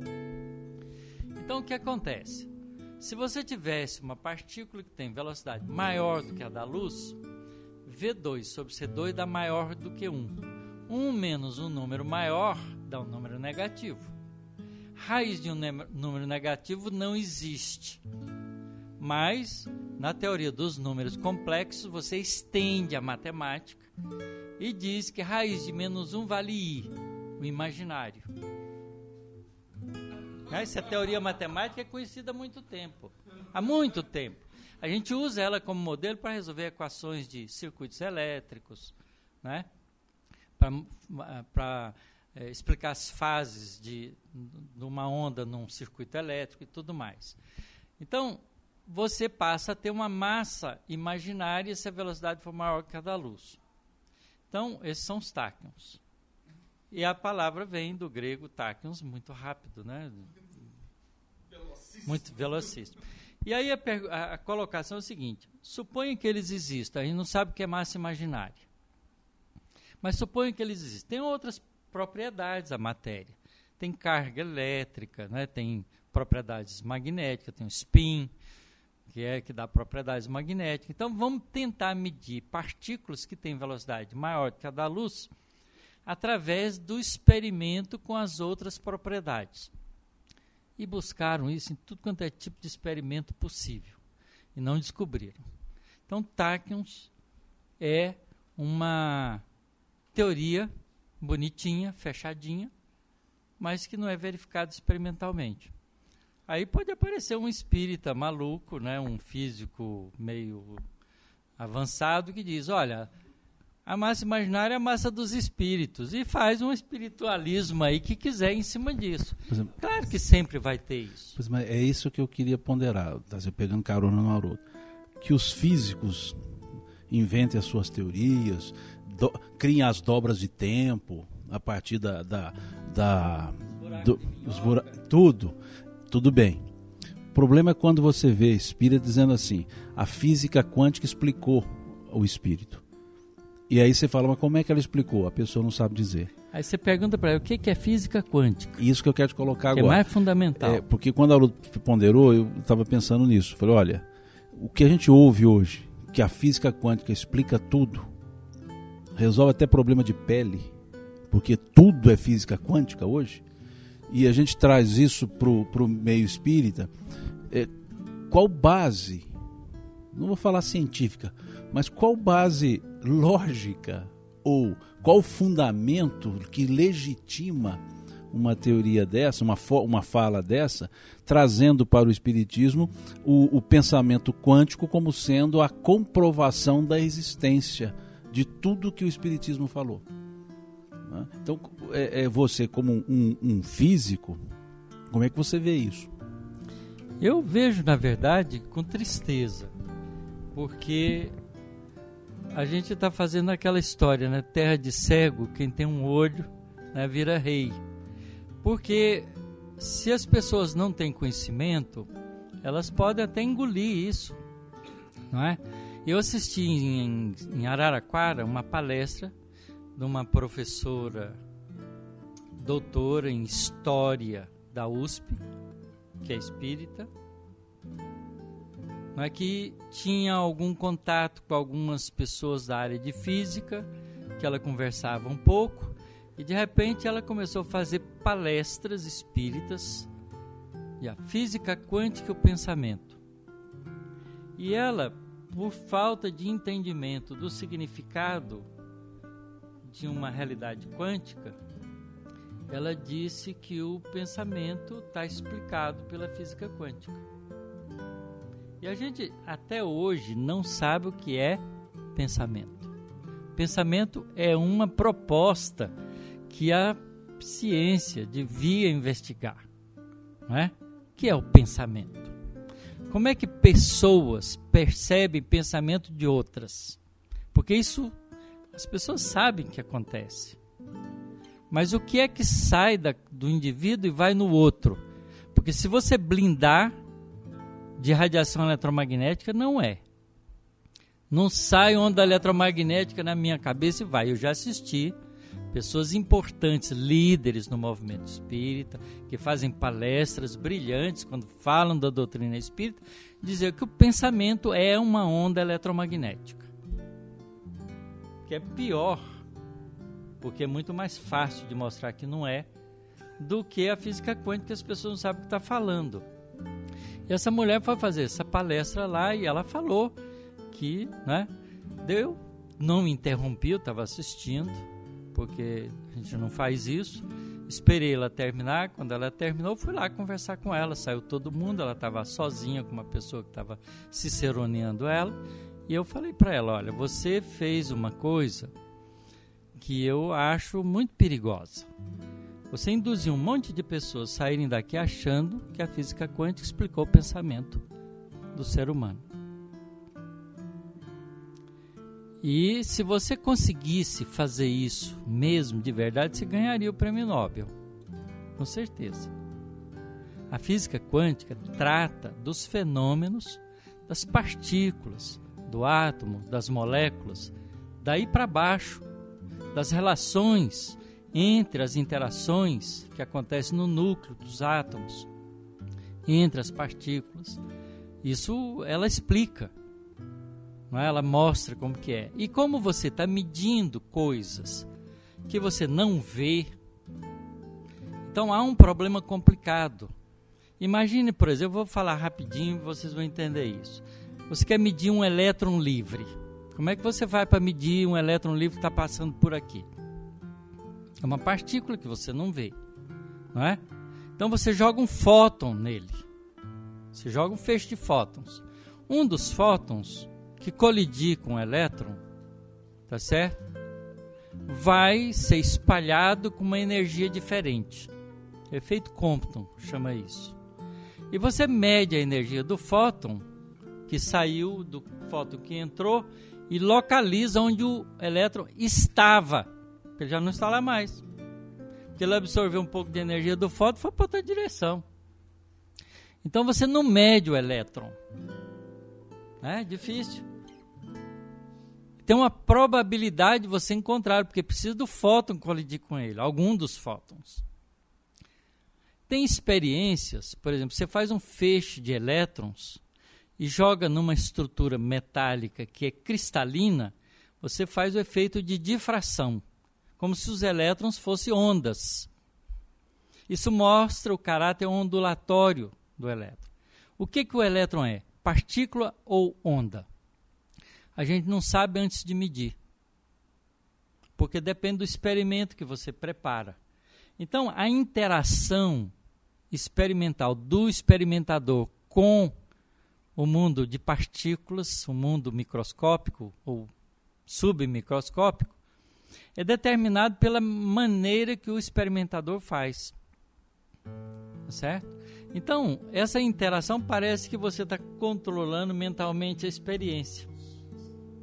Mas não é verdade. Você está preparando um tipo de experimento para ver um lado da coisa ou outro certo? O efeito fotoelétrico deu prêmio Nobel para o Einstein, ele não ganhou por, por causa da teoria da relatividade, ele ganhou por causa do efeito fotoelétrico. Ele explicou o efeito fotoelétrico porque ele mostrou né, que a interação da luz com os metais eram quânticas, que o fóton que, a, que a, a energia eletromagnética precisava ser um quantum de energia, uma partícula, um fóton, usando as ideias do Planck.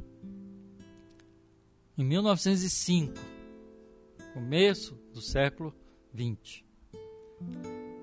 Então, quer dizer, a falta de entendimento da física, em qualquer que seja o aspecto, faz a pessoa apressadinha isso. não é? A fazer, fazer teorias. Mas aí, aí Tarcísio, que eu queria dialogar com você uma coisa também que eu fico pensando. Há também um salto filosófico. Porque o que, que eu vejo? A pessoa fala assim: olha, o experimento altera a percepção que eu tenho da realidade já é um salto filosófico. Na verdade, o que nós sabemos é que o elétron vai se comportar de acordo com o experimento que eu utilizar para medi-lo. Se eu utilizar um experimento que está adequado para medir, ou para medir, um experimento que está adequado para detectar a sua característica onda, vai detectar a sua característica onda. Se eu montar um experimento para detectar a sua característica de partícula, eu vou detectar a característica de partícula. Aí começa o salto epistemológico. Ah, então não existe separação entre observador e objeto. A mente do observador controla o universo. Quer dizer, esse é um salto de um bilhão de anos-luz, né? Gigantesco. Por, porque Isso, do ponto de vista filosófico, é uma bobagem. É. Não é isso. Não é isso. O experimento não disse isso. Não diz isso. O experimento não disse isso. Então eu estou fazendo uma especulação filosófica. Outra que a gente vê muito comum é a teoria da incerteza de Heisenberg. Ela vai dizer o seguinte: o experimento afeta. O experimento afeta porque é o que você acabou de descrever. Eu só posso medir elétron emitindo fóton nele. Se eu faço isso, eu altero ou a velocidade ou a localização dele, de modo que eu não posso ter os dois. Então eu tenho que escolher.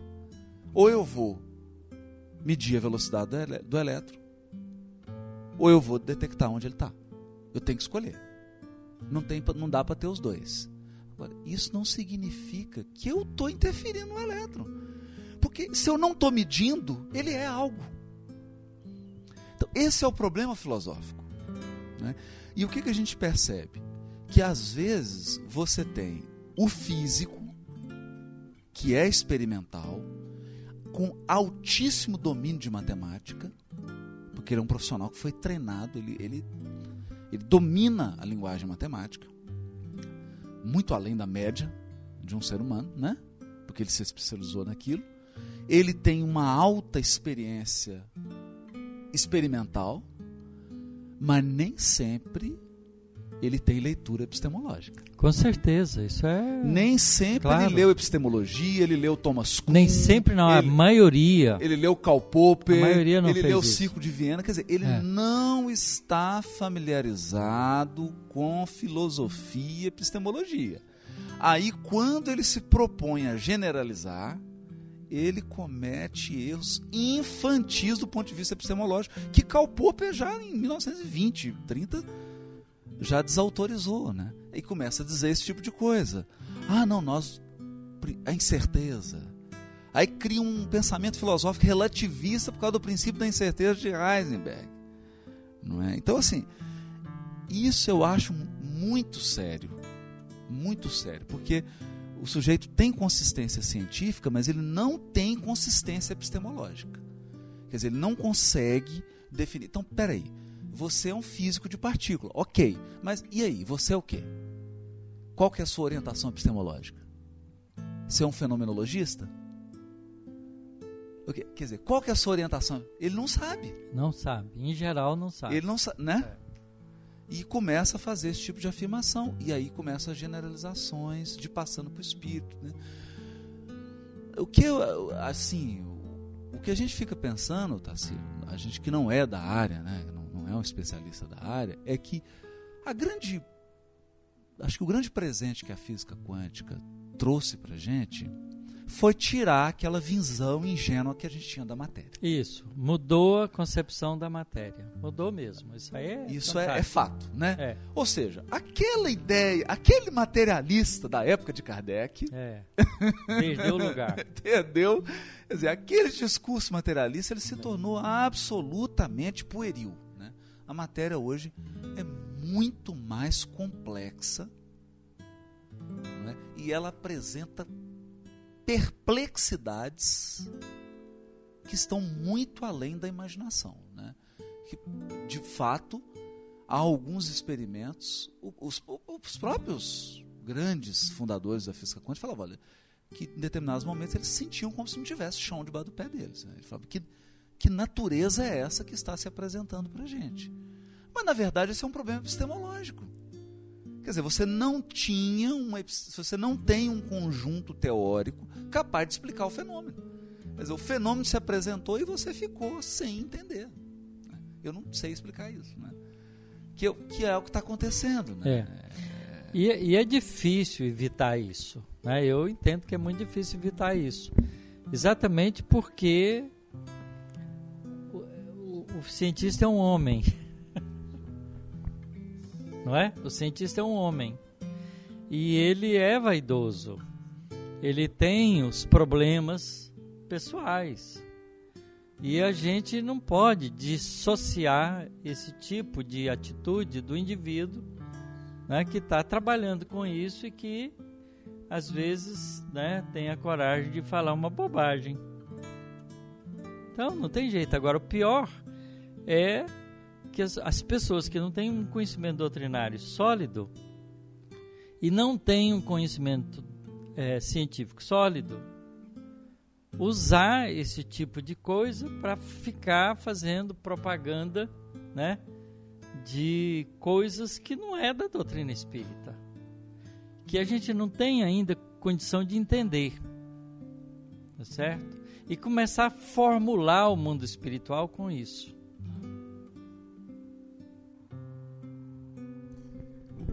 Dentro dessa lógica, tá assim, eu, eu, não trazendo elementos da física para tentar explicar elementos da metafísica, mas no próprio elemento espírita. Quando você não tem conclusões estabelecidas pelos próprios espíritos e os encarnados já chegam às conclusões. Que é o exemplo É, isso- isso da é- questão isso é ótimo. 607 É ótimo. do Livro dos Espíritos. O que, que trata? A questão do princípio inteligente. Quantos trabalhos nós já vimos, quantas palestras já ouvimos da pessoa explicando todo o processo da transformação do princípio inteligente em espírito e explica tudo detalhado e veja o que, que os espíritos falaram a respeito disso. É, disseste, na questão 190, que o estado da alma do, do homem, na sua origem, compreende ao estado de infância na vida corporal, que sua inteligência apenas desabrocha e se ensaia para a vida, onde passa o espírito essa primeira fase do seu desenvolvimento numa série de existências que precede o período que chamais humanidade. É a resposta. Aí ele faz a pergunta 607A. Parece que assim se pode considerar a alma como tendo sido o princípio inteligente dos seres inferiores da criação? Aí eles respondem: Já não dissemos que tudo em a natureza se encadeia e tende à uni- à unidade? Nesses seres, aí vem o detalhe, cuja totalidade estás longe de conhecer, é que o princípio inteligente se elabora, se individualiza pouco a pouco e se ensaia para a vida, conforme acabamos de dizer.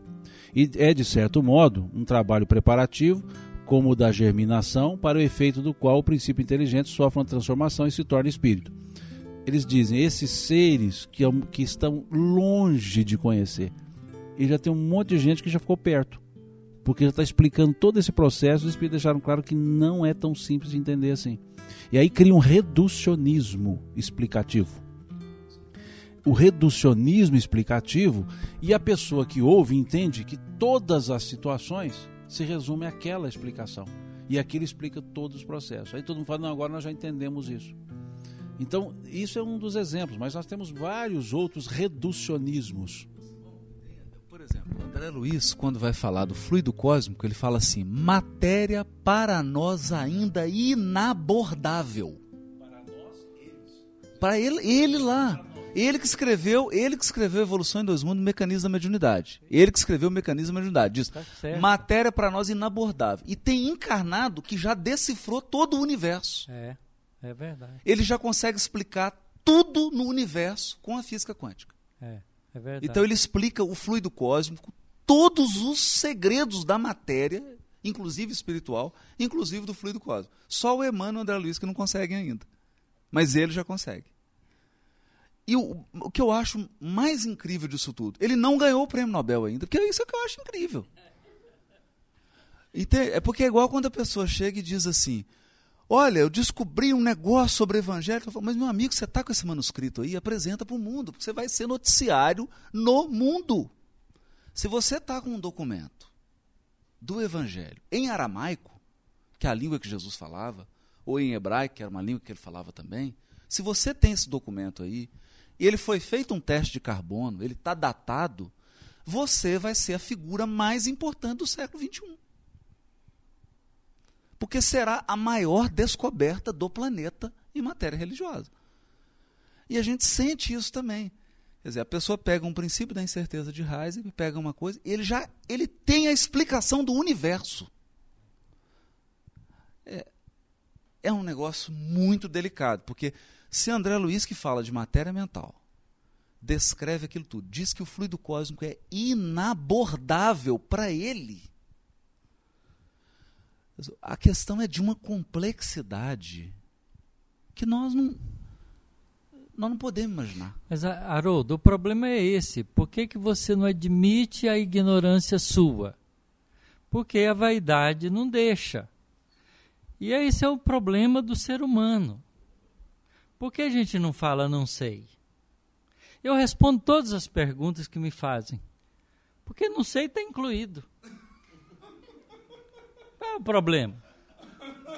Eu sou um espírito pequeno, em evolução, aprendendo as coisas. Como é que eu posso me arvorar em conhecedor de tudo? Não é? Então, isso é falta de humildade, só isso. É, mas isso é inerente ao ser humano. E é inerente a qualquer ser humano. Pode ser ele físico, químico, biólogo, né, espírita ou Zé carroceiro ali da esquina. Não importa. Não é? Então é complicado isso. A gente vai ter que conviver com isso. E a gente vai ter que ter a coragem de todas as vezes que precisar, não é? Esclarecer isso, dizer o que é, dizer como se deve, né? ter coragem de admitir a própria ignorância. Nesse arremedo de livro que eu te passei, eu faço uma análise da questão 27, que é exatamente essa questão que introduz o conceito de fluido universal e que os espíritos pontuam algumas coisas que deixam a gente perceber que a gente não sabe até hoje o que ele é. Não há modelo, mesmo na, na ciência, de algo que a gente pudesse dizer, ah, isso poderia ser o fluido universal. Porque esse poderia ainda é a tal da quintessência ignorância nossa, não é? Porque o universo hoje, na visão cosmológica, ele está constituído de três tijolos, vamos dizer assim, que é a matéria e a energia que nós conhecemos e medimos. Energia eletromagnética e todas as estruturas atômicas e partículas que a gente conhece e mede. Isso é 4% do universo que a gente observa. 21% é de matéria escura, que a gente sabe que é gravitacional, mas não sabe o que é. Não, a gente não sabe o que é.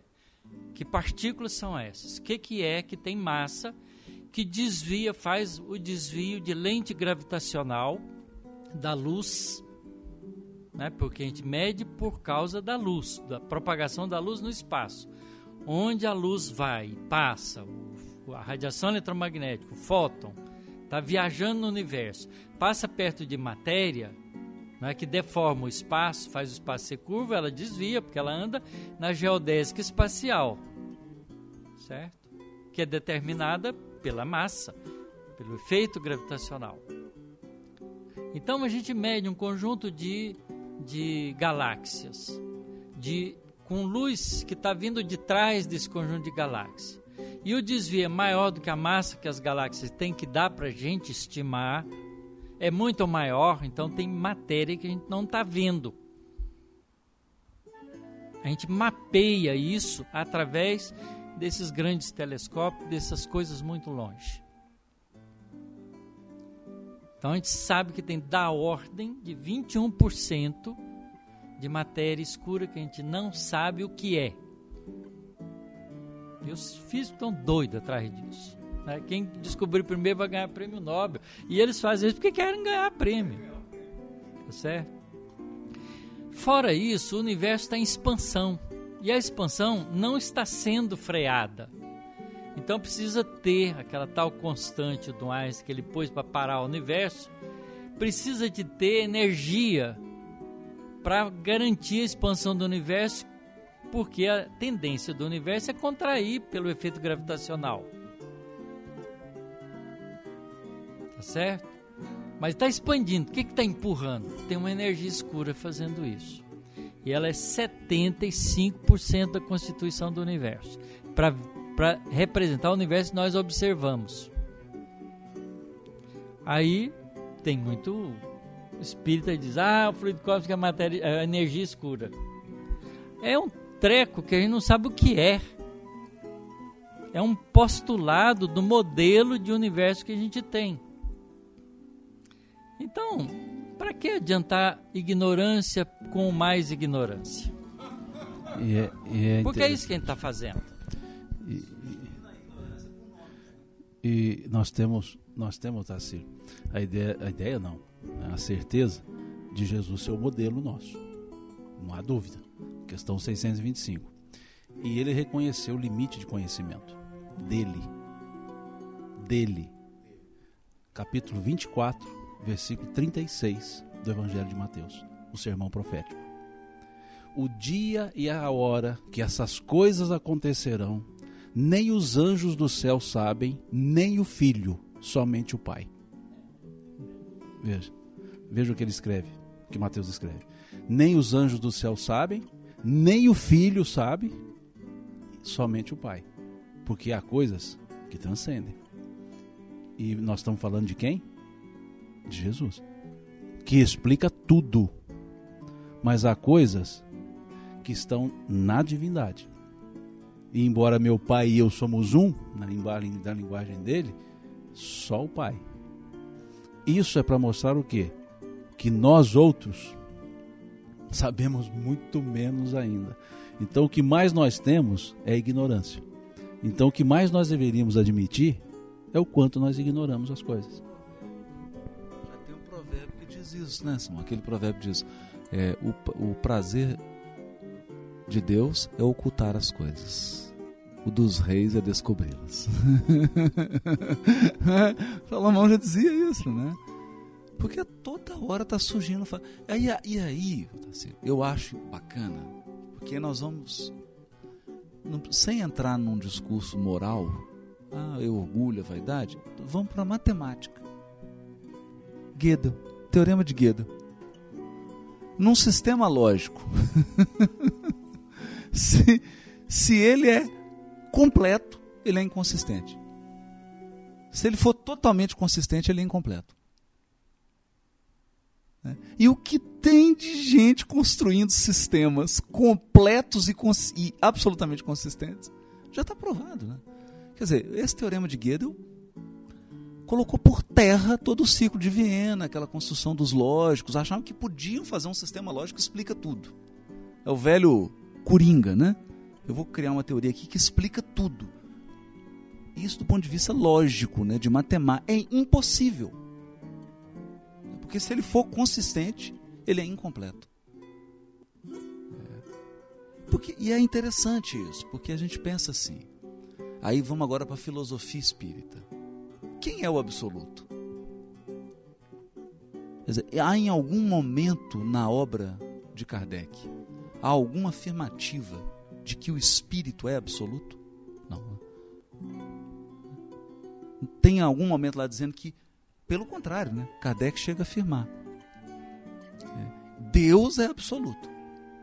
E se tiver algum outro ser que atinja as qualidades dele, esse se tornaria Deus. Ou seja, é algo que está é, vedado. É, é uma impossibilidade. É da constituição da criatura ser relativo. Se o principal atributo de Deus ali, um dos principais, é ser inteligência suprema, não é possível que exista uma criatura que tenha inteligência suprema. Que seja capaz de formular uma teoria que explique tudo. Essa é uma impossibilidade epistemológica que a vaidade não deixa perceber. Né? O curioso é a gente espírita cair nessa armadilha. Né? Porque eu lembro, Tarcísio, eu lembro, olha só o choque. Quando eu li pela primeira vez Stephen Hawking, interessante, né? Sobre o negócio do buraco negro, né? Não foi o primeiro até, sobre aquele, aquele do buraco negro, né?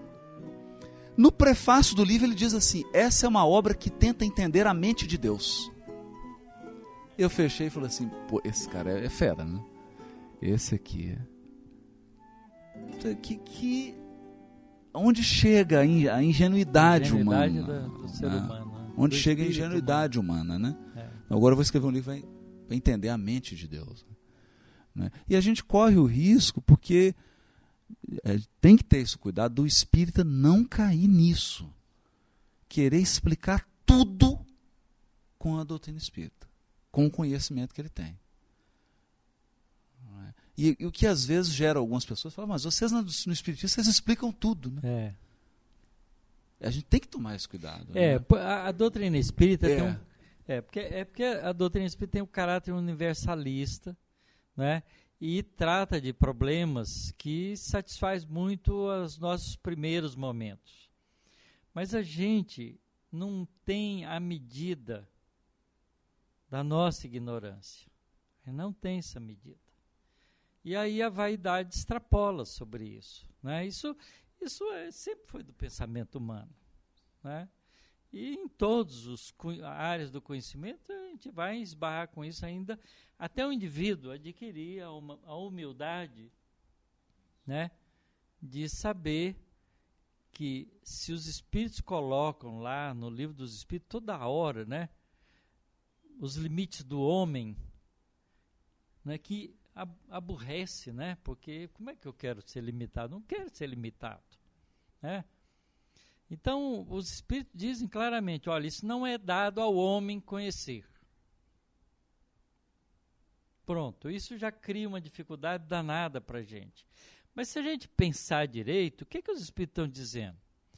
Que o ser humano, enquanto num corpo de carne e osso, tem limites impressionantemente grandes. E aí, se ele puder descobrir mais coisas, tem que ser como o espírito. Não é? Então, eu, eu me, me dou esse direito, tá certo? Tem muitas coisas que as pessoas me perguntam eu falo, não sei.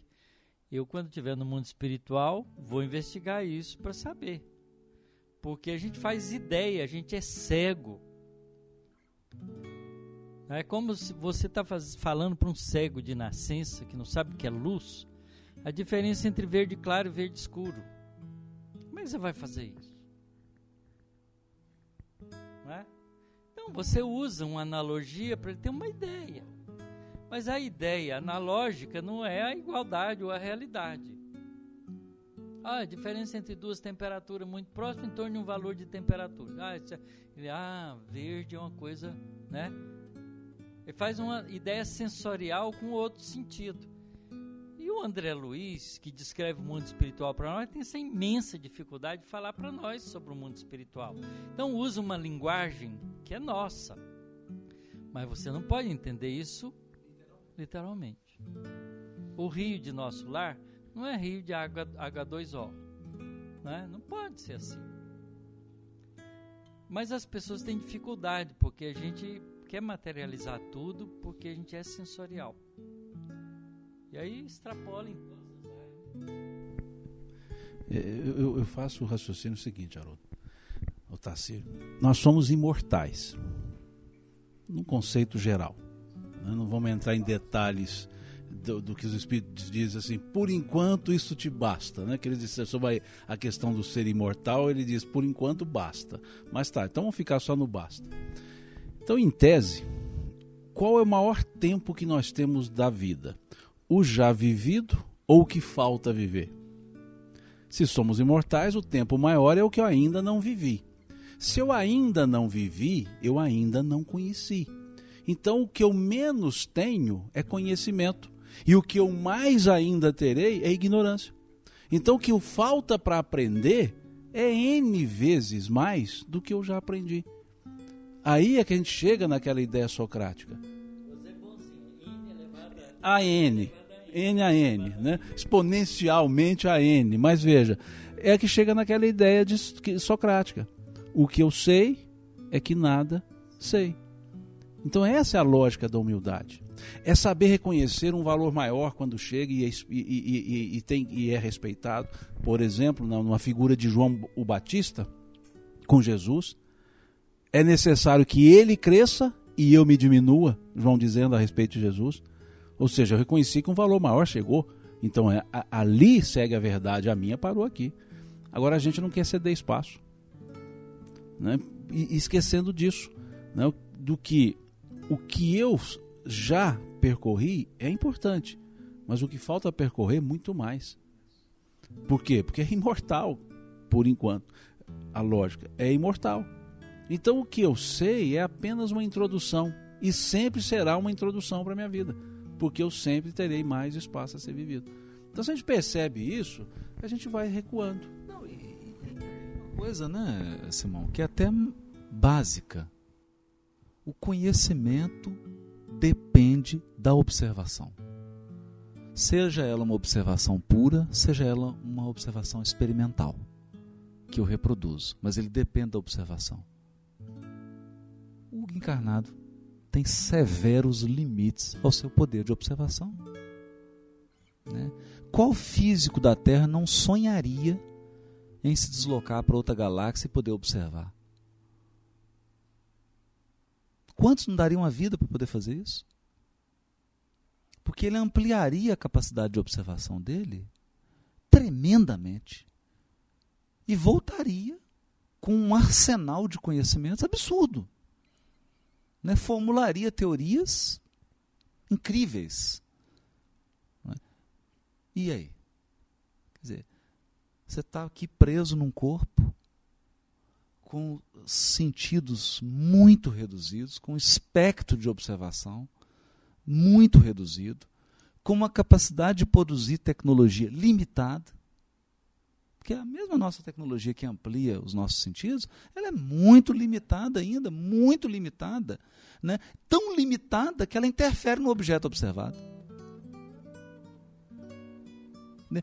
Que, que eu penso, tá? não sei, às vezes eu fico com umas reflexões filosóficas, que eu, talvez seja esse o limite que os Espíritos falam. É colocado um limite ao conhecimento humano. No sentido de que há elementos da observação que, se você utilizar matéria para observar, você não vai conseguir. Você vai interferir no processo vamos, e não vai conseguir vamos observar. Vamos dar um exemplo vai. simples. A estrela mais próxima de nós é Alfa Centauro está 4,3 anos-luz de nós. Na verdade, são duas, 4,1 e 4,3 anos-luz. Então, para a gente ir lá, né, você está falando em galáxia, eu vou trazer mais para perto. Mais, mais para pertinho, uma estrelazinha. é. Então, se você pudesse viajar com a velocidade da luz, você gastaria 4,3 anos-luz para chegar lá. Aí a teoria da relatividade diz: nenhum corpo material consegue atingir a velocidade da luz. Que tem massa não consegue atingir a velocidade da luz. Ela é limite para qualquer informação material. Então, quantos anos você vai gastar para ir lá numa nave espacial? A sua vida não alcança. A vida material não alcança. Para ir aqui na primeira estrela não tem um ser humano que viva o suficiente para ir viajar. Pelo então, menos com a tecnologia que nós Agora temos. você imagina ir numa constelação a mais próxima está 2 milhões de anos-luz de nós. Você não vai lá mesmo. 2 milhões de anos. É a mais próxima, Andrômeda. A mais próxima? É, a mais próxima. Nós temos galáxia a 13 bilhões de anos de nós. Andrômeda está a quanto? 2 milhões de anos-luz. Quer dizer, se você viajar com a velocidade da luz, vai gastar 2 milhões de anos para chegar lá. Não é 2 mil, não. Cancela a viagem. É 2 milhões. A, a, nossa galáxia, a nossa Via Láctea, tem 100 mil anos-luz de diâmetro. 100 mil anos-luz de diâmetro. 30 anos, mil anos-luz de espessura, a parte mais espessa. O Sol está do centro da nossa galáxia 30 mil anos-luz.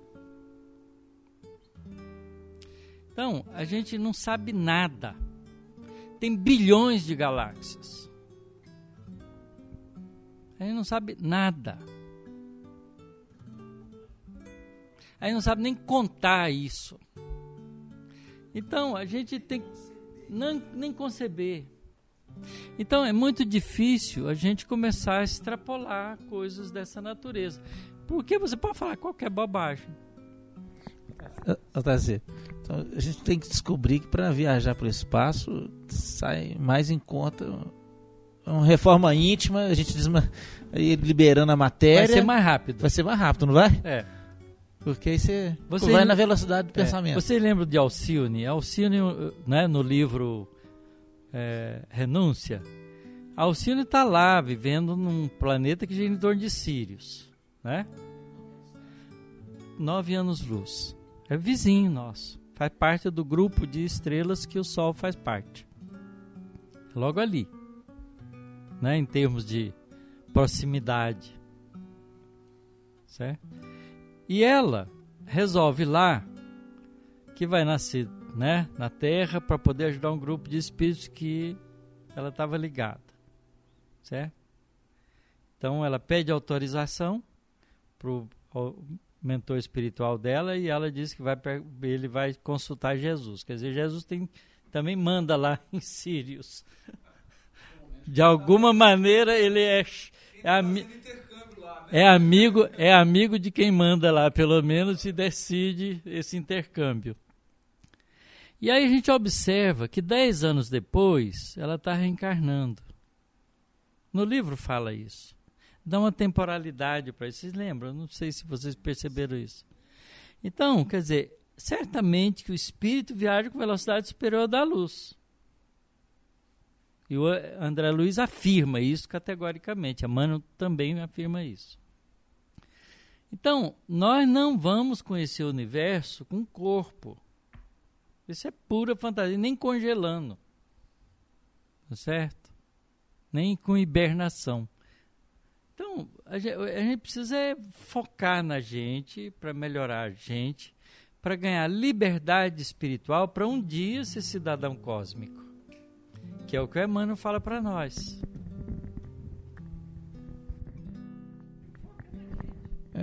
Engraçado que a primeira vez que a ciência me deu um bom motivo para eu melhorar, rapaz. assim, porque a gente escutou isso da religião, né? Até. Mas assim, a ciência agora acho que chegou junto, né? Deu um bom motivo, né, Simão, pra gente batalhar, né? O que eu fiquei- eu fico pensando é o quanto que a nossa vaidade exacerba.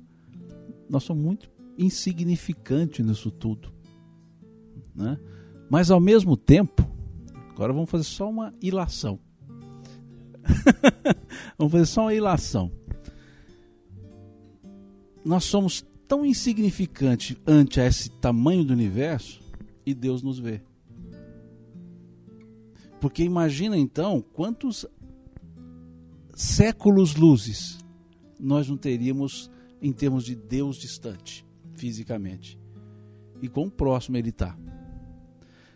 O quão que ele percebe cada pessoa. É o que falamos lá no Luz da Luz. Né? Houve um tempo na eternidade. Naquele momento que cada um de nós fomos criados, tudo isso desapareceu e tivemos uma identidade única com Deus. Então veja o quanto que, ao mesmo tempo que somos, somos tão pequenos, somos tão significativos para Deus que está além disso tudo. Mais uma ilação. Dentro dessa lógica universal que Deus enxerga, enxerga numa força de expressão, né? porque né, tudo que falar aqui é por, por, por analogia. Que enxerga o todo, a gente percebe o que, que é o cidadão cósmico que você falou. Se porventura eu, nessa sala, rasgo esse carpete, quem estiver aqui vai dizer, Simão, você rasgou o carpete. Quem estiver fora dessa sala vai dizer, Simão, você rasgou a sala. Quem estiver fora desse prédio vai dizer, você rasgou o prédio. Quem estiver fora de Goiânia fala, você rasgou Goiânia. Quem estiver fora da terra vai dizer, você rasgou a terra. Deus que vê o universo vai dizer, rasgou o universo. Tudo que nós fazemos reflete em toda essa grandeza, nessa nossa pequenez. Porque toda essa grandeza é um pulsar só, Deus. Tudo está pulsando nele. Então tudo reflete. Então nós não nos sentimos o cidadão cósmico, mas nós afetamos todo o cosmos, sem perceber tudo isso. Então, assim, é, é, é algo que, que ao mesmo tempo vai nos mostrando assim, né, um, um raciocínio bem, bem mineiro, né? Abaixa o facho, porque isso é muito pequeno. Ao mesmo tempo a gente fala, mas engraçado, né? como que eu sou tão pequeno e ao mesmo tempo tão grande numa criatura de Deus. Né? Como criatura de Deus. Porque onde é que encaixaria Deus nesse universo então? Né? Ou seja, se esse universo é incomensurável nas condições conhecidas, Deus está além do conhecido. Mas, no entanto, não perde cada um de nós. Como naquela ideia do Cristo, né? não cai uma folha, não somos nem nós, não cai uma folha sem que meu pai queira. Veja que, que expressão bonita é isso. Esse é o aspecto filosófico. Essa é a ilação filosófica, é quando você começa a ir na causa primeira da nossa existência. Por que nós existimos? Porque Deus nos quis. Só isso. É, eu, eu gosto disso também, porque é, a, a, eu faço essa ideia com a primeira pergunta do livro dos Espíritos: a inteligência suprema. Para ser suprema, não comete erros, não tem enganos. Então, eu sou uma criatura divina, não sou um erro não tenho direito de me achar um erro. Não é? Não tem direito de ficar depressivo. Porque se Deus me criou, tem um plano para mim. E se a inteligência suprema tem um plano para mim, quem sou eu? Para dizer que não. Para negar isso. Não é? Então, ao mesmo tempo que a gente é pequeno, a gente é enorme. Não é? Porque a gente é feito a Porque... imagem e semelhança dele, que é a inteligência. E outra coisa, É né? capaz de pensar nisso. E outra coisa. Porque a criação infinita não foi feita só com inteligência suprema. A lógica do amor é outra. A lógica do amor é outra. Né? Para o amor não tem tamanho. Né? Você, você ama só porque o filho é recém-nascido, você ama menos do que o outro que tem 30 anos? Né? Então, é isso é que é bonito. Né? E nos faz pensar uma coisa. Né? Vamos postular, então, que o espírito viaje mil vezes a velocidade da luz para explorar mil galáxias. Quantos. Está limitado ainda. Quantos milhares de anos ele demora para explorar mil galáxias? E, então, quer, e quer sondar a natureza íntima de Deus. Não é essa a pergunta do é? Espírito? Então, né? é interessante porque você pega a literatura judaica, por exemplo, a literatura mais mística, a, a cabala séria, né? ela diz assim: o que nós conhecemos de Deus são emanações de Deus. Há um Ein Sof, que é o inabordável de Deus. É o Deus transcendente. Esse Deus transcendente, a criatura não tem acesso, a não ser que ele se manifeste. Ah, então isso é bonito porque você já começa a levar até para um outro plano, né? Começa a levar para um outro plano, né? Porque é simples, né? Eu querer colocar um mar num copo d'água. Como é que eu vou. Eu acho bonito e, e falta. Esse que eu acho que é um aspecto filosófico da doutrina espírita que nós espíritas precisamos mais desenvolver. Ler as questões, estudar a doutrina espírita e passar a, a entrar em diálogos como esse que nós estamos tendo aqui, entrar em reflexões filosóficas com os elementos que a doutrina colocou na nossa mão. Porque aí você sai com uma ideia de Deus hum, grandiosa. Você fala, gente, Deus é grande. É muito... Ele não é grande, não. Ele é infinitamente maior do que o máximo do grande. Né? É bonito, né? Porque os cabalistas dizem assim: ó, depois do infinito começa Deus. pra, só para expressar, né? É o que a gente está fazendo. Esse é um aspecto da filosofia espírita muito interessante. Né? Mas você veja, você, disse aí o, o, que só é percebido quando ele se manifesta. Como é que começa o primeiro versículo do Gênesis? Com a manifestação de Deus. Não se conhece o Deus antes da manifestação. No princípio, criou. Aí veja. É o que os hindus criam na figura de Brahm, não na figura de Brahma.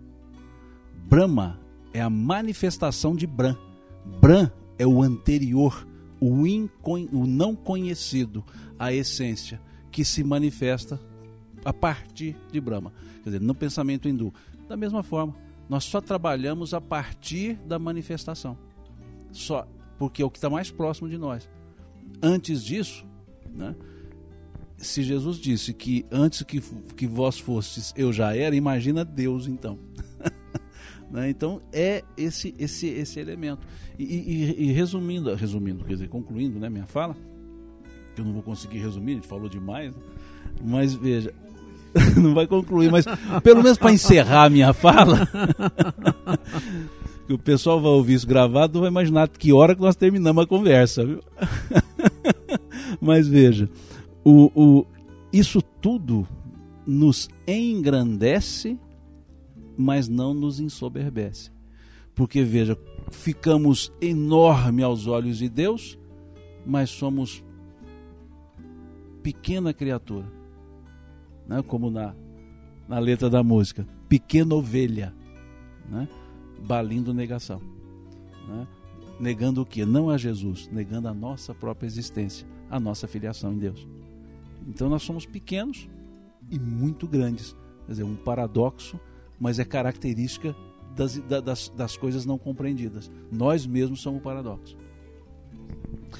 Pois é, gente, essa conversa está muito gostosa. Vou voltar aqui, mas nós temos que temos que acabar uma hora, né? Porque é um podcast, um assunto que é muito gostoso de, de se ter e que a gente pode retomar em um outro momento, né? O Simão está mais que convidado a voltar a participar, o Otaciro. Eu gostaria de agradecer aqui a turma que nos recebeu, o Lucas, a Angélica, o Bruno e a, a Nauara, né? Nós estamos aqui em Goiânia e eles prepararam um ambiente tão gostoso para a gente poder gravar esse podcast. Deixar um beijo para eles. E é isso, gente. A conversa vai ficando por aqui. Já são quase uma hora da manhã. e é isso.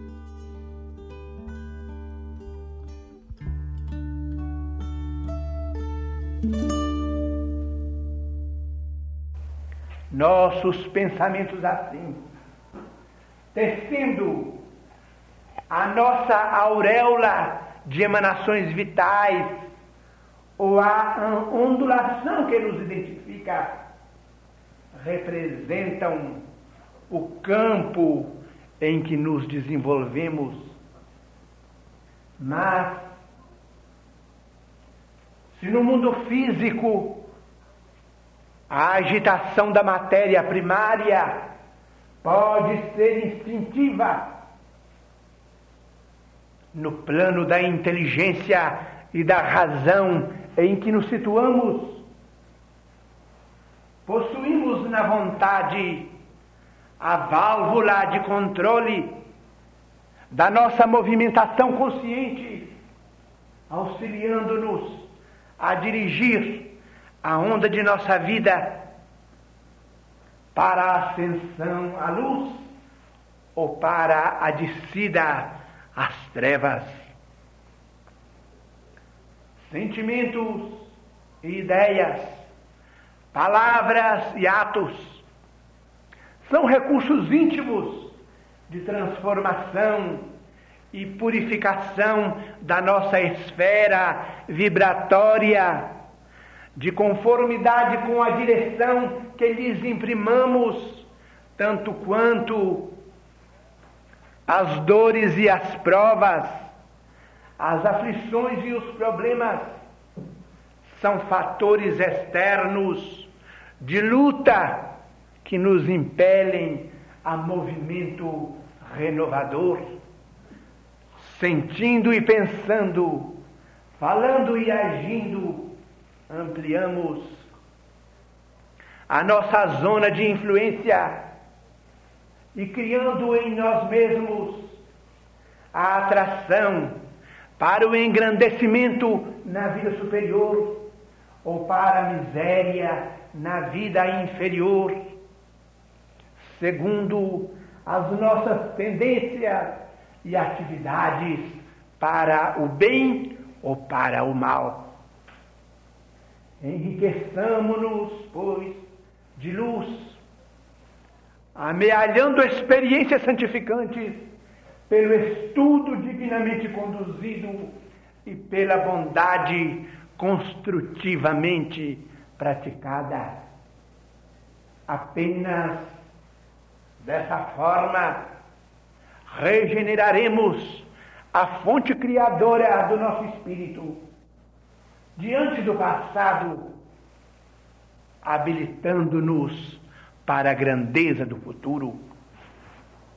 Constelações e mundos, almas e elementos, todos somos criações de Deus, adstritos ao campo de nossas próprias criações, com o qual influenciamos e somos influenciados, vivendo no campo universal e incomensurável da força divina.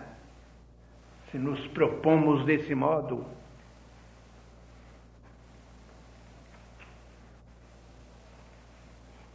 aprimorar nosso cosmo interior, caminhando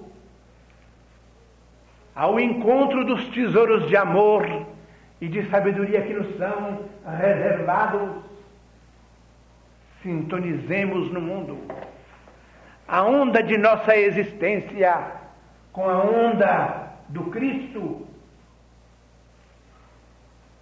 E então edificaremos nas longas curvas do tempo e do espaço o atalho seguro que nos erguerá da terra aos plintos da gloriosa imortalidade. Paz a todos, meus amigos. É a benção que deseja a vós outros e a nós o vosso companheiro Laboriou.